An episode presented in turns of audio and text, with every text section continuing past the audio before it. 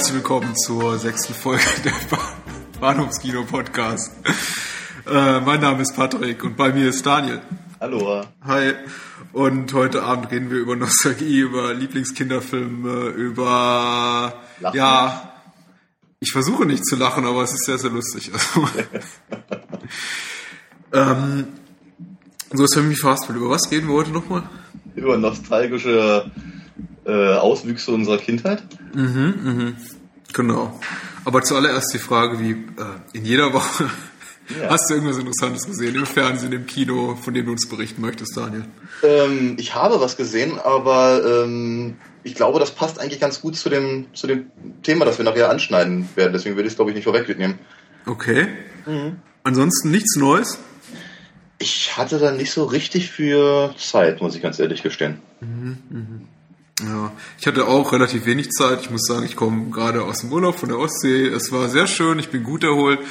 Äh, hatte aber wenig Zeit, um Filme zu gucken, denn wir hatten gutes Wetter und es stand keine Not darin, äh, den Hotelzimmerfernseher zu aktivieren. Trotzdem habe ich Zeit gehabt für zwei Filme. Einen habe ich Oh. gestern gesehen.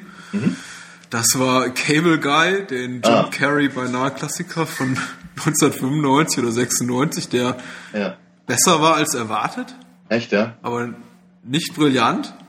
Stammt noch aus der Zeit, als Jim Carrey, glaube ich, nur 20, 25 Millionen Dollar pro Film bekommen hat und war ein Riesenflop und allein deswegen für mich interessant. Also, weil ich mal sehen wollte, okay, warum war das so ein Flop? Und ähm, es ist tatsächlich ein relativ bösartiger Film und ich kann einigermaßen gut nachvollziehen, warum der Film so gefloppt ist, denn irgendwie scheint er keine Zielgruppe zu haben. Also er ist nicht, Nein. er ist zu böse, um lustig zu sein, er ist Ja. nicht romantisch genug, um als Romantic Comedy durchzugehen. Mir, Er ist, nichts, äh, er ist nichts für die, für die Kleinen, weil, wie gesagt, zu, zu zynisch. Er ist nichts für die Großen, weil, naja, zu albern. Also irgendwie so, so ein Film ohne Zielgruppe, aber das hatten wir ja schon öfter mal. Ja, ich hatte, ich hatte das Gefühl, dass der Film irgendwie, also gerade in Amerika, irgendwie in den letzten Jahren so ein, so ein merkwürdiges Eigenleben entwickelt hat. Ich lese häufig, dass der Film irgendwie total äh, geliebt wird von bestimmten Leuten. Vielleicht weil er so böse ist. Äh, Oh Gott. Verschluckt. also, ich dachte, habe ich, hab ich was gesagt? Oder? Okay. Entweder schneide ich das raus oder ich lasse es drin. Ich glaube, Das das, ist- ist drin. Machen wir Also, weiter. es wird ein bisschen so wie diese berühmte Aufnahme von Elvis Presley, wo er sich nicht einkriegt, oder? ja, jedenfalls, äh, ja, ich fand ihn damals wirklich scheiße, muss ich ganz ehrlich sagen. Ich hatte ihn irgendwie gesehen, als er irgendwie auf Video rauskam damals. Und äh, kannte Jim Carrey vorher, glaube ich, maximal aus die Maske. Und konnte mit dem nicht vorhandenen Humor da irgendwie auch nichts anfangen. Und Matthew Broderick hatte ich das letzte Mal gesehen in Ferris macht blau. Äh, da war ich auch Oh. irgendwie etwas erstaunt, alles in allem. Also, wie hat, nee, äh, mir hat er damals schon nicht gefallen. Oh, das ist aber lange her. Du hast aber nicht viel gesehen mit äh, Matthew Broderick seitdem. Äh, Ferris macht Blau war 1986. Ja. Er hat aber auch nicht viel gemacht. Ich glaube, er macht mittlerweile hauptsächlich Musicals, Producers am Da ist er Broadway sehr gut, da ist er sehr gut drin, ja.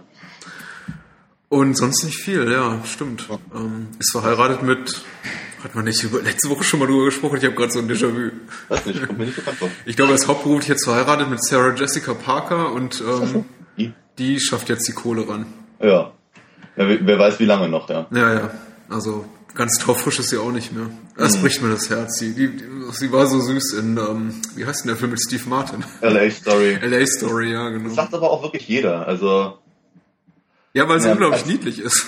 ja, mittler- also, wenn man, wenn man sich die Plakate von Sex in the City anguckt, dann hat man das Gefühl, wer ist denn die Transe, die da auf Ja, ja. Sarah Jessica Parker geschminkt ist? Das ist wirklich nicht schön. Hm. Genau so. Und ähm, einen zweiten Film möchte ich nicht unerwähnt lassen, den ähm, habe ich gestern oder vorgestern geguckt, am Tag, nachdem ich aus dem Urlaub zurück bin. Das war Carnage, God, äh, God of Carnage, der Gott des Ja. Gemetzels, der Noah Polanski-Film. Verfilmung eines Theaterstücks. Ähm, Name der Autorin ist mir leider entfallen. Ich glaube, es ist ein Original, im Original französischsprachiges Stück. War nicht so wirklich überzeugend. Also gute schauspielerische Leistung.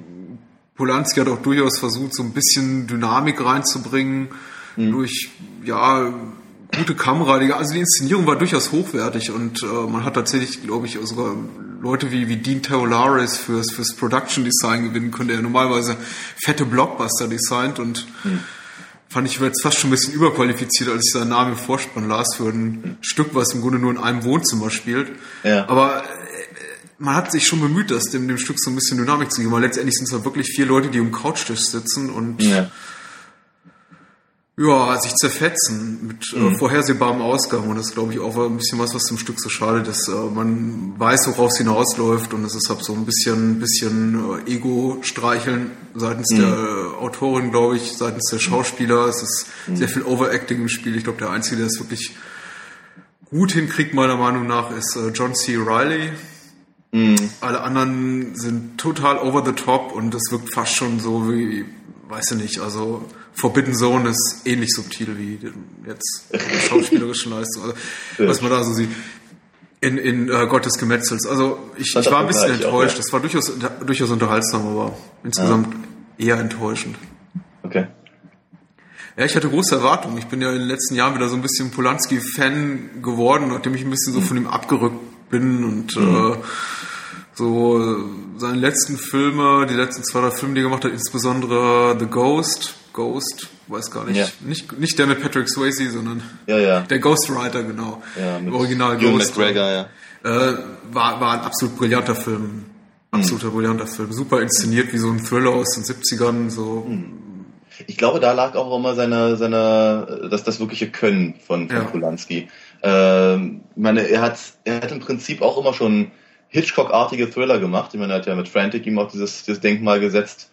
Auch ein Film, den ich finde, der, der deutlich besser ist als sein Ruf. Mhm. Ähm, und äh, er hat aber immer diese, diese schrägen Charaktere reingebracht, die der ganzen Sache irgendwie eine persönliche Note gegeben haben. Ich persönlich bin von Polanski ein bisschen abgekommen äh, durch äh, die neuen Forten, hieß das Ding so? Ja, ich glaube. oh, das war ein absoluter Tiefpunkt seiner Karriere, glaube ich auch. Ja, ich glaube, das ist der Punkt, ja. Mhm. Und ähm, danach hat die eigentlich irgendwie keine richtige Lust mehr. Ja, das ist richtig. Die neuen Forden mit Johnny Depp. Ja, ja, ich ja. erinnere mich.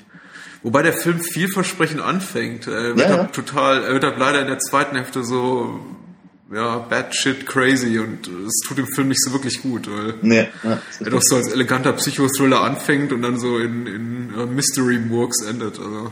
Ja, ja, ja. Gut zusammengefasst, wie ich finde. Also, Nee, ernsthaft. Äh, Mystery Murks ist, äh, ja. Also ich hatte, ich meine, ganz ehrlich, auch Johnny Depp hatte zu der Zeit auch keine gute Phase. Ich meine, er hat From Hell gemacht, mhm. ja, was äh, der, der, der Graphic Novel von äh, Alan Moore ja nur auch irgendwie gerade gar nicht gerecht wird. Ja. ja und ähm, das ist alles irgendwie, ja, war keine gute Phase. So kurz vor Jack Sparrow ging das alles nicht so richtig. Ich, ich weiß, es ist jetzt wirklich äh, beinahe ketzerisch, aber ich fand From Hell gut. Ich habe ihn damals im Kino gesehen und ich fand oh. ihn äh, sehr unterhaltsam und er hat mir gut gefallen. Das war so, glaube ich, einer meiner, meiner Lieblingsfilme in dem Jahr. Ich glaube, der kam so 2001, 2002 raus. Mhm. Ja. Das war aber bevor ich Alan Moores Graphic Novel gelesen habe. Ja, ja, und, ja, und Alan Moores Gra das Graphic Novel ist so brillant. Ja. Das hat mich so von den Socken gehauen. Ich habe wirklich darüber beinahe Schlaf verloren. Das ist so wunderbar, mhm. dass ich äh, danach glaube ich, so einem Jahr Abstand den Film nochmal geguckt habe und gedacht habe, ach du Scheiße, das, das, ja. das fand ich mal gut. Mhm. Der, der Film, der Film für sich allein finde ich, finde ich immer noch. Also ich meine, er ist, er ist kompetent inszeniert. Das ist halt er, funkt, er funktioniert auch als als Whodunit halt sehr schön. Ne? Ja. Aber äh, das ist natürlich überhaupt nicht die Ansatz, der Ansatz, den, den, den das Buch halt hat. Mhm. Weil es, meine Gott, du erfährst im ersten Kapitel, wer Jack the Ripper ist. Mhm. Ja, das ist letztendlich nur eine, nur eine, nur in Anführungsstrichen, eine ähm, Charakterstudie und eine, eine, eine Zeitstudie. Ne? Er hat mhm. versucht darzustellen, wie war das Leben halt in, in, in Whitechapel zu der Zeit. Ja. Mhm. ja. Ja, und genau darüber freuen sich ja unsere Zuhörer immer. Jetzt wollten wir eigentlich nur kurz zwei Filme erwähnen und haben gleich über vier oder so geredet. Ja. Wie auch immer. Vom Hundertsten ins Tausendste. Wäre wär das nicht ein Titel für unseren Podcast? Ja, ich denke nur mal nach über den Titel. Okay, ähm, 10 Sekunden Pause und dann reden wir über Nostalgie. Bis gleich.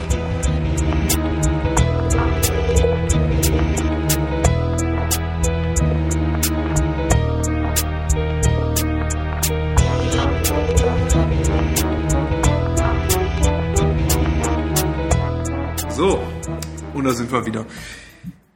Ich möchte mal kurz erzählen, wie ich auf das Thema kam. Nostalgie. Warum beschäftigt mich das so? Oder hat mich zumindest vor ein, zwei Wochen beschäftigt. Und mittlerweile frage ich mich, ob es so eine gute Idee ist. Aber ich kam drauf durch äh, eine Facebook-Gruppe, in der ich bin, und zwar die von uh, The Gentleman's Guide to Midnight Cinema, eine sehr ah. gute Podcast, die ich uh, sehr gerne mag und auch eine Facebook-Gruppe gibt's dazu.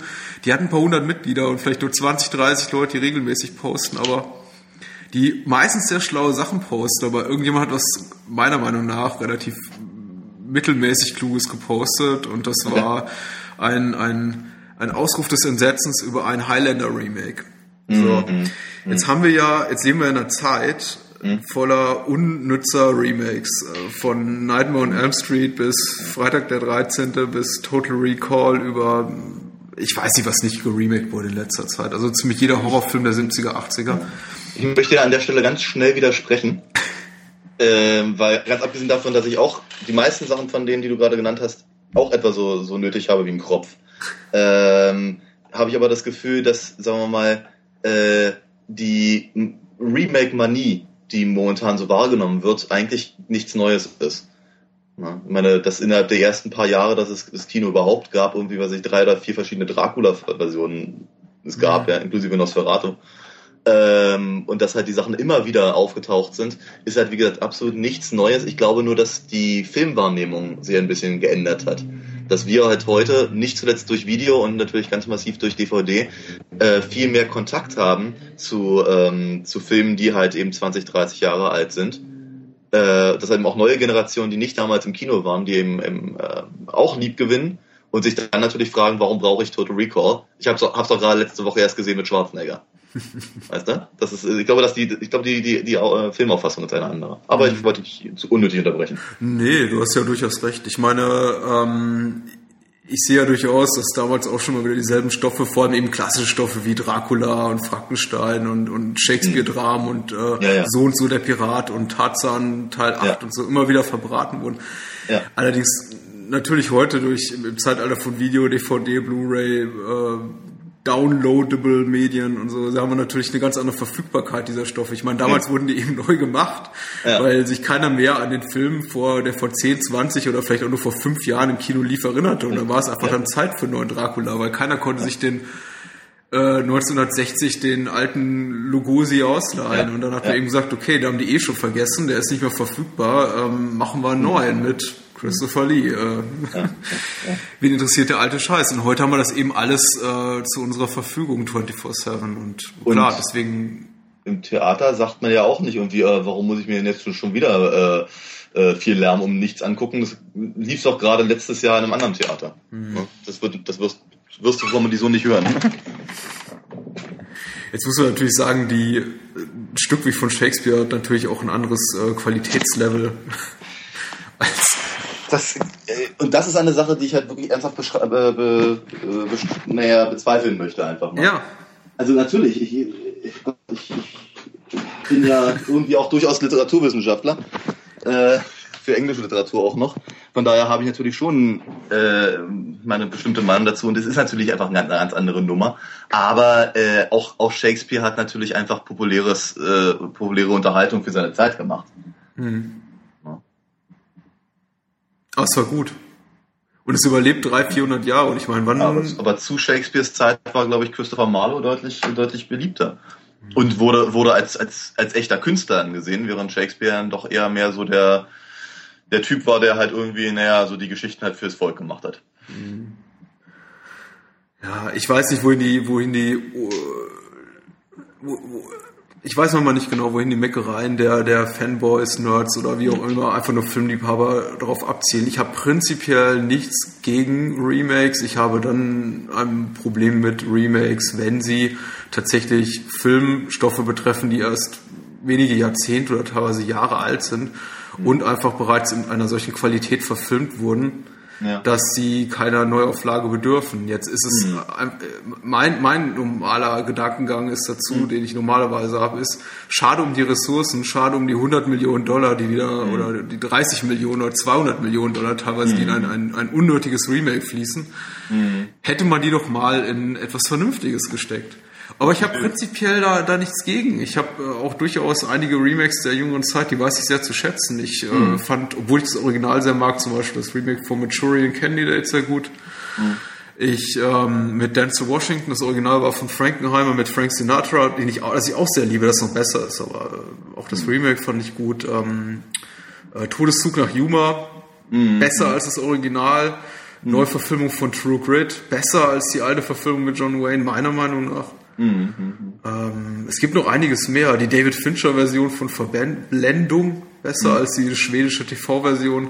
Auch mhm. wiederum nur meine Meinung. Ja, aber ich habe hab beide nicht gesehen, von daher kann ich da gar nicht mit drin. Äh, prinzipiell habe ich nichts dagegen und ich habe vor allem nichts dagegen, wenn es, wie im Falle, um jetzt nochmal wieder den Bogen zurückzuschlagen zu diesem ja, Highlander-Kommentar, wenn es einen mittelmäßigen Film betrifft. Denn der Aufschrei des Entsetzens, der durch diese Facebook-Gruppe ging, war, ähm, es gibt ein Remake von Highlander. Hm. Äh, der Christopher Lambert oder Lambert-Klassiker von 1985 wird hm. geremaked mit äh, Ryan Reynolds. Ich, okay. sag, ich glaube, hat in Fast and the Furious mitgespielt oder so. Also auch so, okay. so, so nichtssagender Hollywood-Schuldig. Und hm. ähm, äh, ja, wie gesagt, der Aufschrei des Entsetzens von wegen, ja, Highlander sei doch ein echter Klassiker, ein toller Film.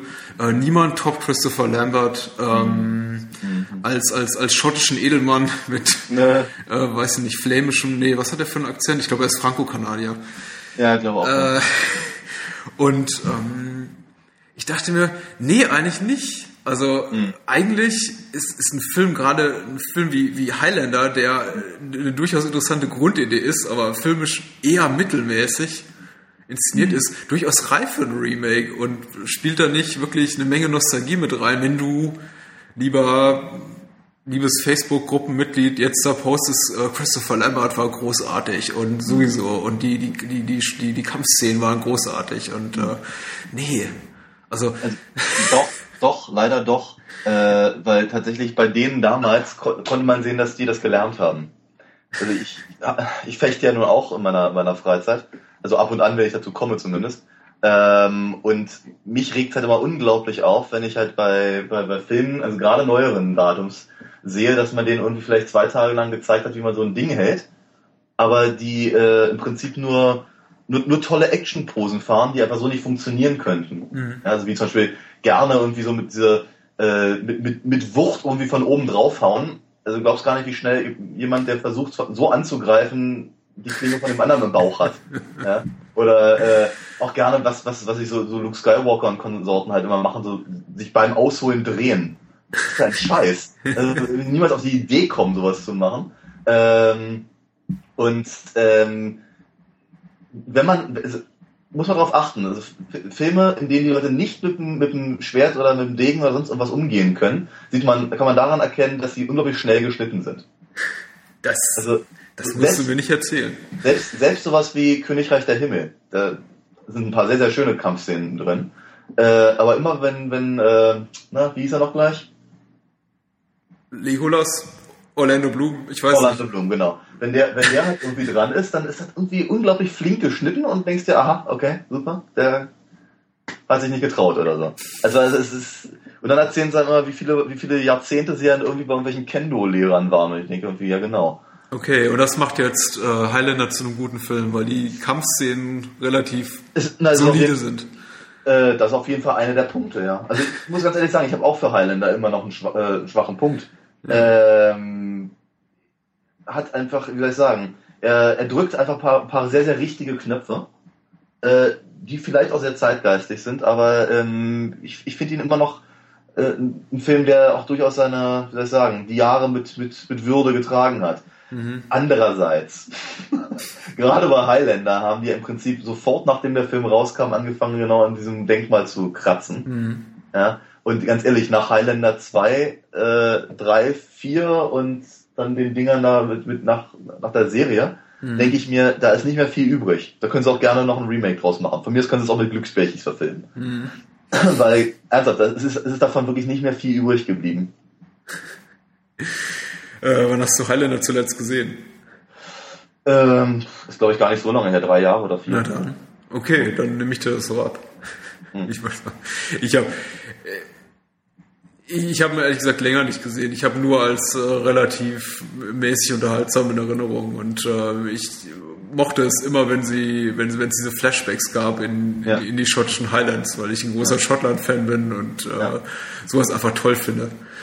Äh, Schwertkämpfe in historischer Kulisse, aber. Aber das, aber das meine ich mit den richtigen Knöpfen, weißt du? Mhm. Die diese in den, in den Folgefilmen nicht mehr, nicht mehr gedrückt haben, weil die Flashbacks auf irgendwann unter einem merkwürdigen Planeten, der mich nie interessiert, die brauchte ich auch wirklich nicht. Mhm. Ähm, für mich aber so ein typischer Kindheitsfilm, weil ich meine, alles, was du magst, mögen, mag man auch als junger Erwachsener oder als Kind. Ich meine, tolle Schwertkämpfe, mhm. irgendwie, ja, diese, diese, ganzen klassischen Heldenfiguren, alles. Aber wenn, wenn du das, wenn du jetzt mal die anderen Elemente so genauer inspizierst, die einen vielleicht auch als Erwachsener berühren sollen, zumindest also ja. in, der, in der Theorie, wie zum Beispiel, glaube ich, diese sehr, sehr bemühte Liebesgeschichte in den ja, Highlander. Ja Ah, das funktioniert aber einfach alles nicht mehr. Und dann. Nö, das ist wahr. Ja. Das ist wahr. Ich glaube, das ist, das ist auch eher, äh, wie soll ich sagen, pro forma da drin. Mhm. Ähm, ich muss sagen, äh, was ich allerdings auch an dem Film immer noch schätze, ist, dass er, dass er versucht, ein ernstzunehmender Fantasy-Film zu sein.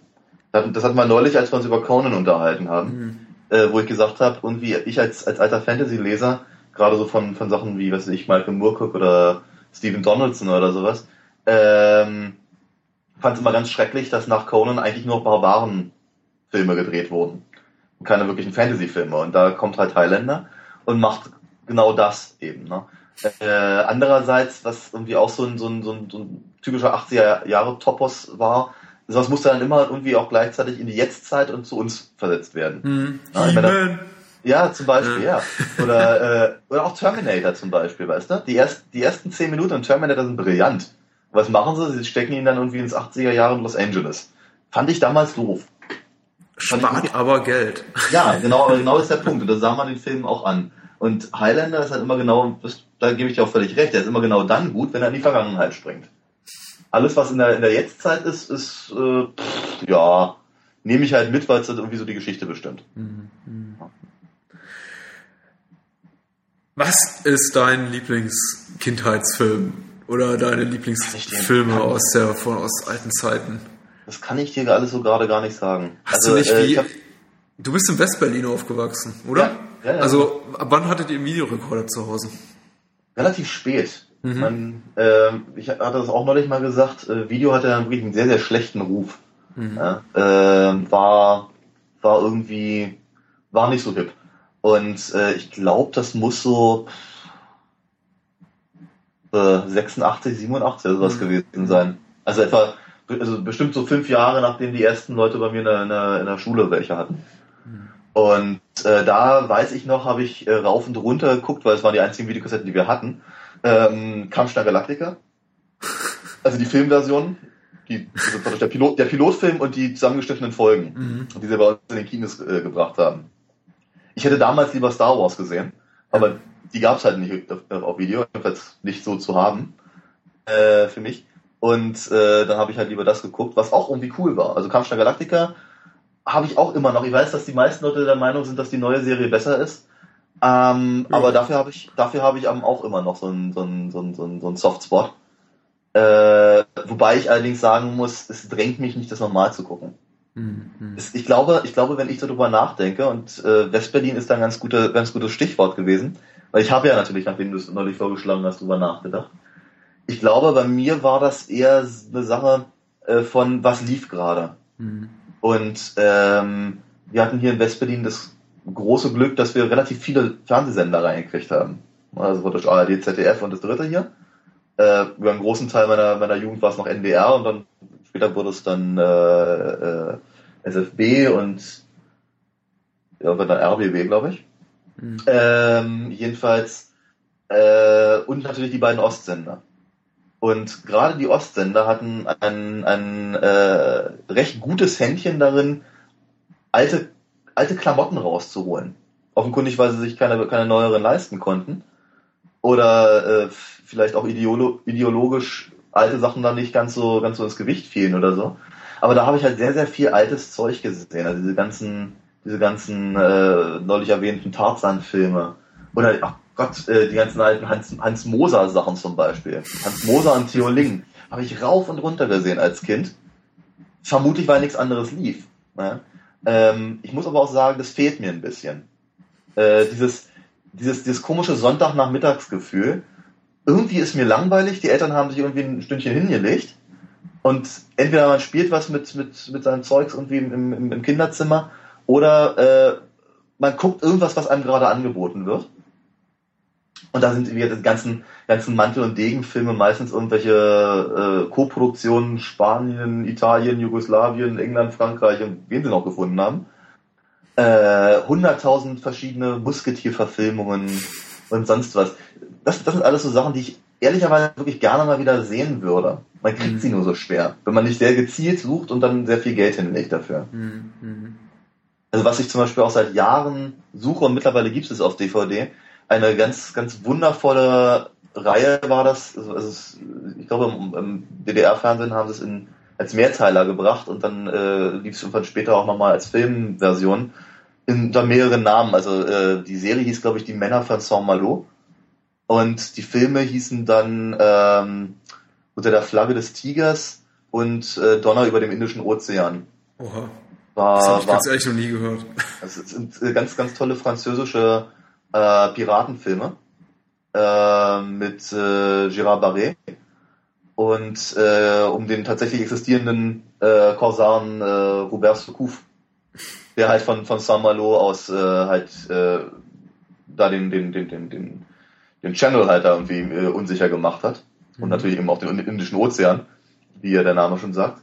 Und das ist halt toll. Und das, äh, ich, ich, war vor ein paar Jahren in Saint-Malo und da wird eben auch das, das Erbe des Piraten auch noch hochgehalten. Also halt wunderschön. Und diese, da erinnerte ich mich halt wieder spontan daran, dass ich als Kind diese Filme so geliebt habe, die relativ regelmäßig kamen. Ja, und das sind halt so Sachen, die ich eben, ich glaube, ich glaube gerade dieses Abenteuergenre vermisse ich halt voll. Oh, wow.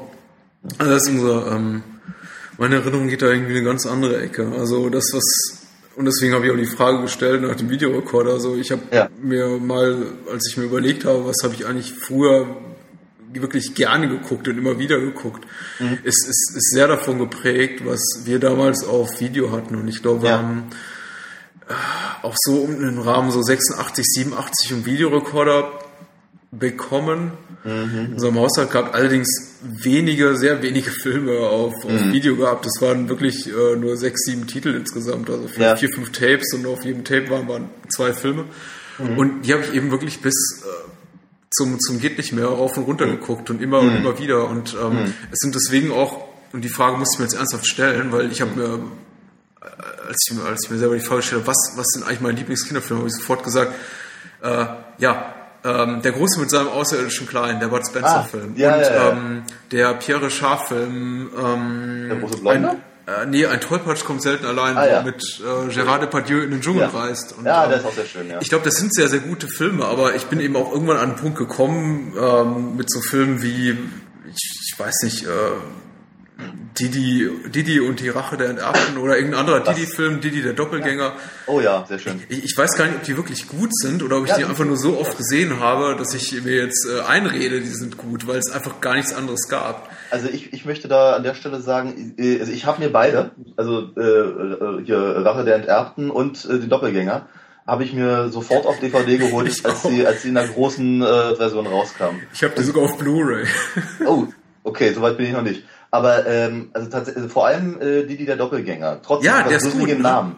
Also Rache der Enterbten kannst du kaum nur angucken als Erwachsener, das, weil es ja. wirklich sehr, sehr albern ist. Aber ja. die, die, der Doppelgänger hat tatsächlich ein paar sehr, sehr gute Szenen. Also. Ja, sehr, sehr, sehr bösartig teilweise, sehr durchaus sehr emotional, sehr, ja, äh, total. sehr, sehr kritisch, was so 80er Jahre äh, Wirtschaftsfaktoren äh, und sowas anging und sowas. Es, äh, es ist tatsächlich ein sehr, sehr guter Film. Und, und Harold Faltermeyer hat die Musik gemacht. Ja, ich wollte gerade sagen, also als der, als ähm, wenn der Film beginnt und die Credits anfangen dazu zu rollen, wie man ja so ja. schön sagt, und irgendwie die Skyline von Berlin wird gezeigt und dann so langsam dieser Kameraschwenk da unten auf dieses abrissreife Gebäude ja. und dazu ja. dann irgendwie der Titel Dieter Haller vorne, ich glaube Didi, war es sogar nicht, ich glaube, er wird sogar als Didi aufgeführt in den Credits. Ja, ja. Didi und äh, Didi der Doppelgänger und dann kommt diese Harald, Harald Faltermeier Musik. Ich, äh, also das war, ich habe richtig Gänsehaut bekommen. Mhm. Ich dachte, boah, das ist mhm. gut. Ja. Und das ist der Typ, der Beverly Hills Cop gemacht hat. Ja, ja, ja. Also und und und äh, und ähm, als am Anfang irgendwie hier der olle olle Wilfried Glatzeder auftaucht, also ja, ich, ja. Äh, die, diese ganzen Gesichter zu sehen, irgendwie aus dem ja. 80er Jahre Kino, die dann irgendwann später einfach so verschwunden sind. Ja, das war so richtig so so ein wohliges Gefühl der Nostalgie. Also ich habe den Film unheimlich genossen. Ich habe auch zu meiner Freundin gesagt, ich sag, komm mal rein, guck dir das an. Die hatte das nie gesehen. Ich sag, mhm. musst du mit angucken. Das ist wirklich ganz herrlich. Das ist, mhm. weil ich erstmal gesagt habe, geh raus Mhm. Das ist irgendwie, äh, ich, ich gucke mir das jetzt an, aber das wird, ja. wird schrottig sein, weil ich glaube, das ist echt nur was, was man durch die rosa-rot gefärbte Brille der Nostalgie angucken kann. Und nach fünf Minuten habe ich gedacht, nee, das ist echt ja. gesagt ganz lustig. Komm, komm mal ja. wieder rein, bitte. Ja, ja, ja. Hm? Ähm, ja, aber äh, ich habe eben auch, als ich so mal mein, mein Gedächtnis durchgegraben habe nach, nach, nach Filmen, die ich früher gerne geguckt habe, bin ich eben auch so auf so Filme gestoßen wie, wie alte, alte Dan Aykroyd-Klamotten oder äh, hier ähm, äh, Caddyshack. Mhm. Oder das war schon ein bisschen später. Ähm, meine Stiefmutter ist dann Alien. Oh ja. Ist so ein später 80er Jahre Film, den, den, da war ich auch schon ein paar Jährchen älter, schon 11, 12, 13. Der, Interessanter, interessanterweise Alison Hannigan und äh, Seth Green spielen ja, ja. mit, ja. Die dann später sich wieder bei Buffy getroffen haben. Stimmt. Ja. Ähm, ja, da, da, da, das sind so Filme, ich, ich glaube, die könnte ich heute nicht mehr sehen. Also ich, ich, ich will nicht Caddyshack 2 noch mal sehen. Ich weiß aber, dass ich es als Kind ganz toll fand. Ja, einzige gute Szene in Caddyshack 2 ist, wenn, wenn Chevy Chase vormacht, wie man Tequila trinkt. Er, er, zieht, er zieht irgendwie das Salz durch die Nase, beißt in die Zitrone und kippt sich den Tequila über, über, über die Schulter, was ja komisch ist. Aber ansonsten nein, ich glaube wirklich nicht. Äh, eine Frage, die ich an dich habe. Ich weiß nicht, wie du das wahrgenommen hast. Ich, ähm, die späten, die späten 70er waren ja auch so eine Zeit des Katastrophenfilms. Äh, ja, Airport Hast du das als Kind so, so, so wahrgenommen? Ich habe unheimlich ja. viel Katastrophenfilme geguckt, ja. als ich ja. klein war. Ja, da habe ich auch eine Geschichte zu. Ähm, als, ich glaube, Airport 77 oder so? Also, ja. Keine Ahnung, wie die Dinger eigentlich auf Deutsch heißen. Aber äh, einer der ersten von, von den Dingern, wo halt irgendwie das Flugzeug abstürzt äh, und die, die Stewardess dann irgendwie das halt, äh, das, das Ding steuern muss mit Anleitung vom Tower. Also im Prinzip genau das, worüber sich halt die verrückte Reise, dann die unglaubliche Reise im verrückten Flugzeug lustig macht. Mhm. Sehr gut im Übrigen. Also ja. treffen das halt sehr, also wirklich auf den Punkt. Ähm, den habe ich irgendwie mal gesehen, als er äh, im, im Fernsehen lief. Und irgendwie eine Woche später oder sowas sollten wir äh, in der Schule eine Geschichte schreiben über irgendwas mit Flugzeugen. Und ich hatte nichts Besseres zu tun, als im Prinzip den Film nachzuerzählen. Woraufhin, mein, woraufhin meine, meine alternativ geprägte Lehrerin der Meinung war, der Junge sieht zu viel fern, der kann das nicht verarbeiten. Wobei ich heute sage, doch, ich habe es gemacht, ich habe es aufgeschrieben, genau das ist der Punkt. Aber ich glaube, psychologisch geschult war sie nicht. Aber nee, du hast völlig recht. Also hier flammendes Inferno oh. und Erdbeben und deren oh. Kram, natürlich, ja, ja. Ja. Ich habe ja ich erinnere mich noch relativ deutlich an, an, an das Sequel zu, zu Airport. Das, das ja. hieß, glaube ich, äh, Airport 2, die, die Concorde. Genau. Ja, ja. Ich meine, denn wie kann man das noch toppen? Ich meine, beinahe Absturz eines Jumbo-Jets kann man dann nur toppen mit, äh, mit ja. der Concorde. Also die logische Konsequenz. Genau. Und beim, beim nächsten Mal ging es dann tatsächlich, glaube ich, ins Weltall. Und Lee Majors war der Pilot, wenn ich mich nicht irre. Das, das kann sein. Aber es war, äh, also, wie gesagt, ich äh, glaube, im Original heißen die irgendwie Airport 74, 75 und 77. Mhm. mhm. Ja. Kann durchaus sein. Das, dafür lege ich meine Hand nicht ins Feuer. Also, so, so genau erinnere ich mich da nicht. Aber allerdings an die, an die Concorde erinnere ich mich noch. Ein, ein, ein sehr schöner Katastrophenfilm, den ich letztens noch mal in einem dritten Programm wiederentdeckt habe, den ich auch äh, immer noch liebe, wie ich festgestellt habe, ist äh, Achterbahn, Rollercoaster. Oh, ja. Ähm, ja, ja, hier mit, ähm, na, wie hieß er doch gleich, mit der dicken, mit der dicken Nase. Aus äh, die Straße von San Francisco, wie hieß er denn noch? Oh, Karl Malden. Ja, genau. War er nicht damit bei? Ich glaube, oder? Wo er war Gene Hackman. Kann mich nicht erinnern. Nee, weder noch. Ich glaube, er war relativ äh, George Seagal. Okay. Oh, oh, oh, er ist tatsächlich ganz gut besetzt. Ich sehe gerade in der Nebenrolle Henry Fonda. Oh, okay, cool. Aber in einer Nebenrolle. Nee, die Hauptrolle spielt ähm, George Seagal also, okay. und äh, Richard Whitmark. Und okay. äh, Helen Hunt in mhm. ihrer ersten Rolle.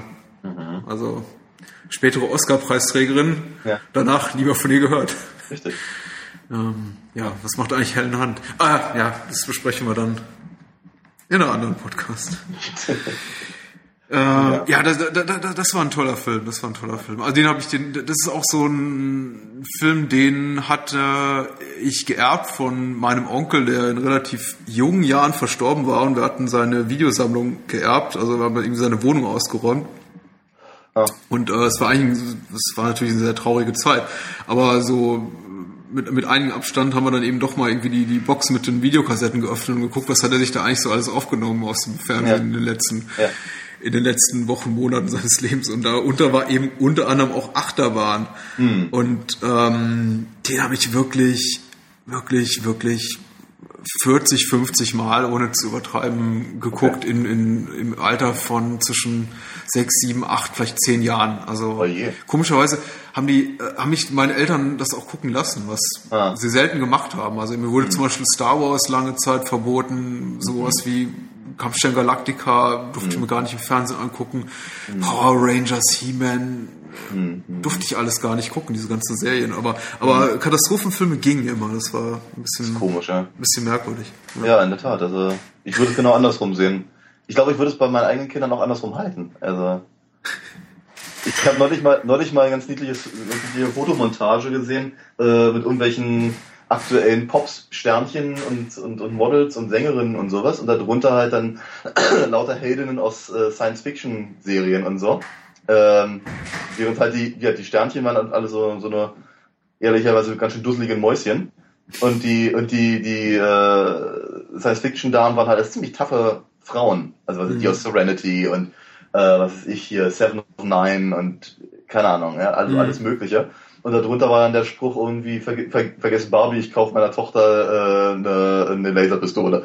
Was ich ziemlich cool fand. Mhm. Ich habe das auch gesehen.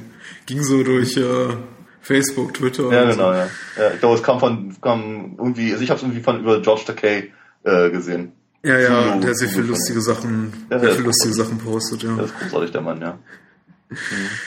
Ähm, ich habe mal eine Frage zwischendurch. Ja. Ja, äh, was war denn, äh, kannst du dich erinnern, was dein allererster Film im Kino überhaupt war? Ja. Erzähl. Ähm, der Film hieß In der Arche ist der Wurm drin und ah, war, ja. war, so eine, war so eine Art Bibeltrickfilm. Ja, ja, ja, ja. Also meine Eltern sind nicht besonders gläubig, haben aber, äh, ich glaube, sehr, sehr lange überlegt, äh, was sie mir so zeigen soll als allerersten Film. Ja. Und haben sich dann doch für diesen, diesen inhaltlich sehr ja, weiß nicht, äh, wohlgeratenen Film entschieden. Ich, ich weiß nicht, wie ich es ausdrücken soll. Also wahrscheinlich, weil, weil er so, so, so ein Bibelmotiv verfolgt, nämlich den Bau und die Wasserlassung der Arche Noah und der, die, die Überfahrt einer, einer Holzwurmfamilie in diesem, in, in, in der Arche haben sie sich den ausgesucht. Mhm. Äh, warum auch immer, ich weiß es nicht. Ich glaube, mhm. kein besonders guter Film. Ich habe ihn seitdem auch nie mehr ganz gesehen, nur noch mal ein paar mhm. Minuten. Mhm. Mhm. Als er in der ARD lief. Ich sehe gerade, der war, oh, kam 1988 raus. Da war ich, das heißt, ich war schon neun. Ja. Okay. Das ist, äh, das ist echt böse. Ja, in der Tat. Das ist echt böse. Also es war echt, äh, war, war tatsächlich relativ spät. Ich bin gerade überlegen, ob ich tatsächlich vorher schon mal in einem Film war. Also ich habe mit, mit, mit, ähm, mit dem Film ging dann auch wirklich meine Kinobesessenheit los und ähm, ich habe in diesem Zeitraum so ab 88 aufwärts bis 92, 93 kaum einen Film ausgelassen. Also dafür ging mhm. wirklich mein gesamtes Taschengeld und durch Babysitten verdientes Geld drauf. Also ich habe dann mhm. wirklich, glaube ich, äh, in, in, den Jahren darauf irgendwie Ghostbusters und, und, und, und, und Gremlins und, mhm. äh, und Zurück in die Zukunft 2, 3 kam dann raus. Mhm. Äh, mit meiner Mutter musste ich Pretty Woman angucken, äh, auch so ein bisschen peinlich. angesehen, aber ähm, also da, da, da ging es so richtig los. Aber ich glaube, der mhm. Film selber, also in der Eiche der Wurm drin, kann nicht der Auslöser gewesen sein für meine mhm. Kinobesessenheit, denn der war, glaube ich, nicht besonders gut, aber ich glaube, mir gefiel die Atmosphäre und mhm. ich sehe gerade, der Kinderfilm kam am 24. März in die deutschen Kinos, das heißt, da war ich noch acht. Okay. Das ist gerade noch entschuldbar. Okay. Ja. Äh, Titel, Titelsong Karel Gott. Ah, okay. Ähm, ja. Jesus. Unheim in der Kritik des Filmdienstes steht doch echt uneinheitlicher Zeichentrickfilm, der neben einigen gelungenen Ideen zu viele Längen hat und auch zeichnerisch nicht zu überzeugen vermag. Mhm. Ja, so habe ich ihn auch in Erinnerung. ja. ähm, was war dein erster Kinofilm? Ich kann es dir gar nicht so genau sagen. Ich bin, ich bin immer hin und her gerissen, ob es das Dschungelbuch war oder Bambi. Ja. ja aber einer, einer von den beiden war es. Also, so, so praktisch so die klassische Nummer, ja. Der, also der erste Kinofilm meiner Freundin war, war Bambi. Ich glaube, der kam irgendwie 85 nochmal im Kino oder 84, sowas äh, in Dreh. Die wurden, früher wurden die Sachen, ja, bevor, ja, bevor Disney seine, diese Vault, äh, Nummer da hatte. Ja. ja äh, irgendwie alle sieben Jahre kommt es irgendwie nur aus irgendeinem merkwürdigen Medium raus.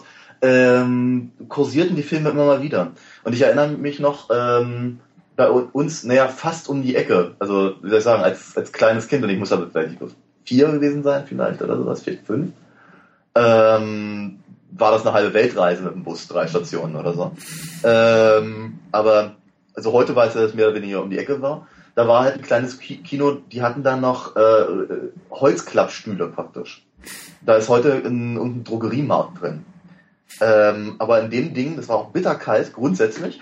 Ähm, aber da, da, da spielten sie halt öfter mal am, am Vormittag irgendwelche Kinderfilmklassiker. Und meistens halt Disney-Sachen. Ich glaube wirklich, die ersten paar Filme, die ich im Kino gesehen habe, waren allesamt Disney-Filme. Muss allerdings auch sagen, da verschwimmt auch manchmal so ein bisschen meine Erinnerung, weil ich viele von den, von den gerade von den Disney-Sachen äh, hatten wir als äh, Hörspielplatten, Schallplatten damals noch. Und äh, die habe ich halt rauf und runter gehört. Das heißt, ich kannte die mhm. meisten Filme schon, bevor ich sie überhaupt gesehen habe. Mhm. Ja, also Aristocats oder Robin Hood zum Beispiel, was mhm. ein deutlich unterschätzter Film ist, also gerade auf Deutsch, wenn, wenn Peter Ustin auf sich selber spricht, ist, ist wundervoll. Also der Film ist einfach, ich, ich liebe diesen Film immer noch. Und ähm, äh, die hatten wir halt als, auf Kassette bzw. Schallplatte. Ähm, ja, und das heißt, irgendwie hat die, ich kann es dir, ich kann halt wirklich gar nicht so genau sagen. Ich weiß halt nur, dass ich sehr, sehr viele von diesen Disney-Filmen halt am, in meiner früheren Kinoerfahrung halt gesehen habe. Mhm. Und dann war, dann erinnere ich mich noch an, ich glaube, einen der letzten Filme, die ich überhaupt in diesem Kino gesehen habe. Das muss also auch so, bupp, 80, 81 oder vielleicht, ja, 79 und was bis 81 gewesen sein, äh, war, ähm, äh, Vier Fäuste gegen Rio oder wie das Ding heißt. Oh, okay. Äh, Bud Spencer und Terence Hill, mhm. einer der letzten von ihnen und so. Ähm, daran erinnere ich mich auch noch dunkel. Ja. Aber zum Beispiel Star Wars habe ich auch, äh, da hatten wir eben auch die, das Panini-Sammelalbum und eben die Hörspielkassette. Ähm, und ich habe die Filme dann irgendwie in der verkehrten Reihenfolge gesehen. Mhm. Als dann nämlich 83, 83? Ja. Oder was? Doch, 83 war's äh, hier ähm, Teil 3 in die Kinos kam. Mhm. Ähm, da durfte ich den dann sehen, aus welchen Gründen auch immer. Vielleicht wegen der Muppets vorne oder so, ich keine Ahnung.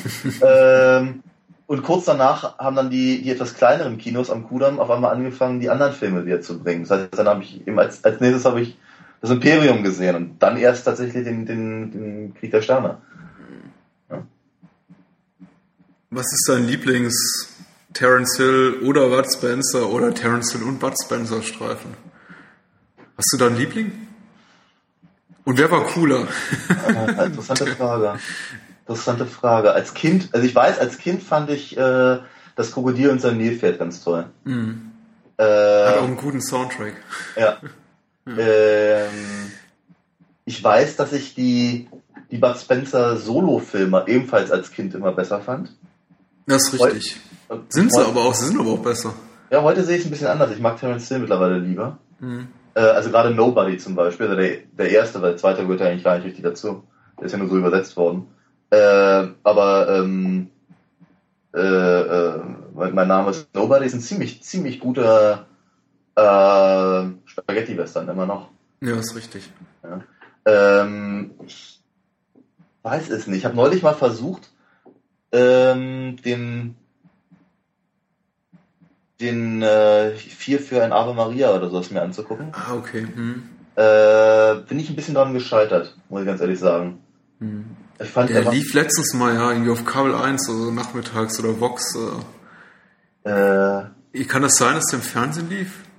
Weil ich hatte letztens auch mal, ich hatte ihn mal gesehen. Also, ich hab äh, YouTube entdeckt. Ah, oh, okay. Ja, ich habe mal auf YouTube, da sind ja mittlerweile einige von diesen Filmen ja. verfügbar. Ich weiß nicht, ob das überhaupt legal ist, aber mein Gott, ich meine, ist nicht unser Problem. Nein, nein, wo kein Richter, da kein Kläger. Aller ja, ich hatte, hatte ich mir nochmal angeguckt, der, der Große mit seinem außerirdischen Kleinen, ja. den, ähm, wo auch der, wo der kleine Junge aus unheimlich Weg der dritten Art mitspielt. Ja, ist das und ähm, den hatten wir viel früher auch auf Video und den habe ich 40, 50, 60, weil ich glaube, den habe ich nur noch häufiger gesehen als Achterbahn. Mm, okay. Und ich fand ihn immer als, als großartig. Und ähm, er, er hat immer noch einen, einen super, super Score. Also mhm. eine, tolle Titelmusik und irgendwie zwei, drei Songs gehen so ins Ohr, mir läuft es ja immer noch kalt über einen, kalte Schauer über den Rücken. Also wohlige ja. Schauer, ehrlich gesagt, wenn ich das so ja. höre. Aber ja, der Film selber ist leider, oh, ist leider sehr, sehr platt und mhm. auch nicht besonders, auch nicht besonders lustig und er ist auch schon nicht mehr so aus der Hochzeit von, von Bud Spencer. Das sind nicht mehr die 70er, mhm. das merkt man im Film an. Wobei, ich, ich glaube, ich habe dem Film Unrecht getan, lange, lange Jahre, weil ich habe immer so rückblickend drauf geschaut und dachte, es sei so ein E.T. Rip-Off. So, mhm. ähm, wir machen mal was mit Außerirdischen und einem mhm. kleinen Jungen. Mhm. Und ähm, aber der Film kam, glaube ich, mehrere Jahre vor E.T. raus, oder drei ah. Jahre vor E.T. raus. Und äh, naja, gut. Ist es schlimm, wenn ich sage, dass ich nie E.T. gesehen habe? Darüber wollte ich ja gleich noch reden. Ich dachte, das sei so ein prägender Film von unserer Generation. Nein, ich wollte, das ist, das ist ein Film, äh, den mir meine Eltern damals verboten haben. Wieso? Und ich habe keine Ahnung. Ich glaube, weil sie das Viech hässlich fanden. Mhm. Das ist auch traurig. Ja, ist auch traurig. Ist auch traurig. Vielleicht haben, wir, mhm. haben sie Angst, dass sich das irgendwie seelisch spricht. Ich habe keine Ahnung, ob sie sich damit so sehr auseinandergesetzt haben. Mhm. Also normalerweise waren sie halt wirklich nicht so. Sie haben durchaus zu bedenken gegeben, wenn es irgendwie vielleicht zu hart sein könnte. Meistens habe ich dann so lange rumgequengelt, bis sie gesagt haben, na gut.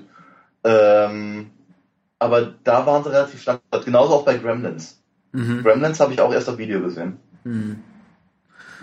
Äh, Dafür hat mir mein Vater allerdings zu Weihnachten so ein, äh, äh, wie hieß der, der Mogwai noch gleich? Äh, Gizmo. Gizmo, ja. Mit, immerhin zu Weihnachten ein Geschenk. Obwohl ich den Film auch nicht gesehen hatte, aber ich fand das viel so süß. Ja, Ach, Gremlins ist eine lustige Geschichte. Also ich finde die Geschichten um den Film herum fast noch äh, fast so interessanter als den Film selber, wobei ich den Film auch, auch cool finde. Aha. Mittlerweile aber so als Erwachsener dieses äh, Looney Tunes inspirierte Sequel mhm. fast noch besser finde als das Aha. Original.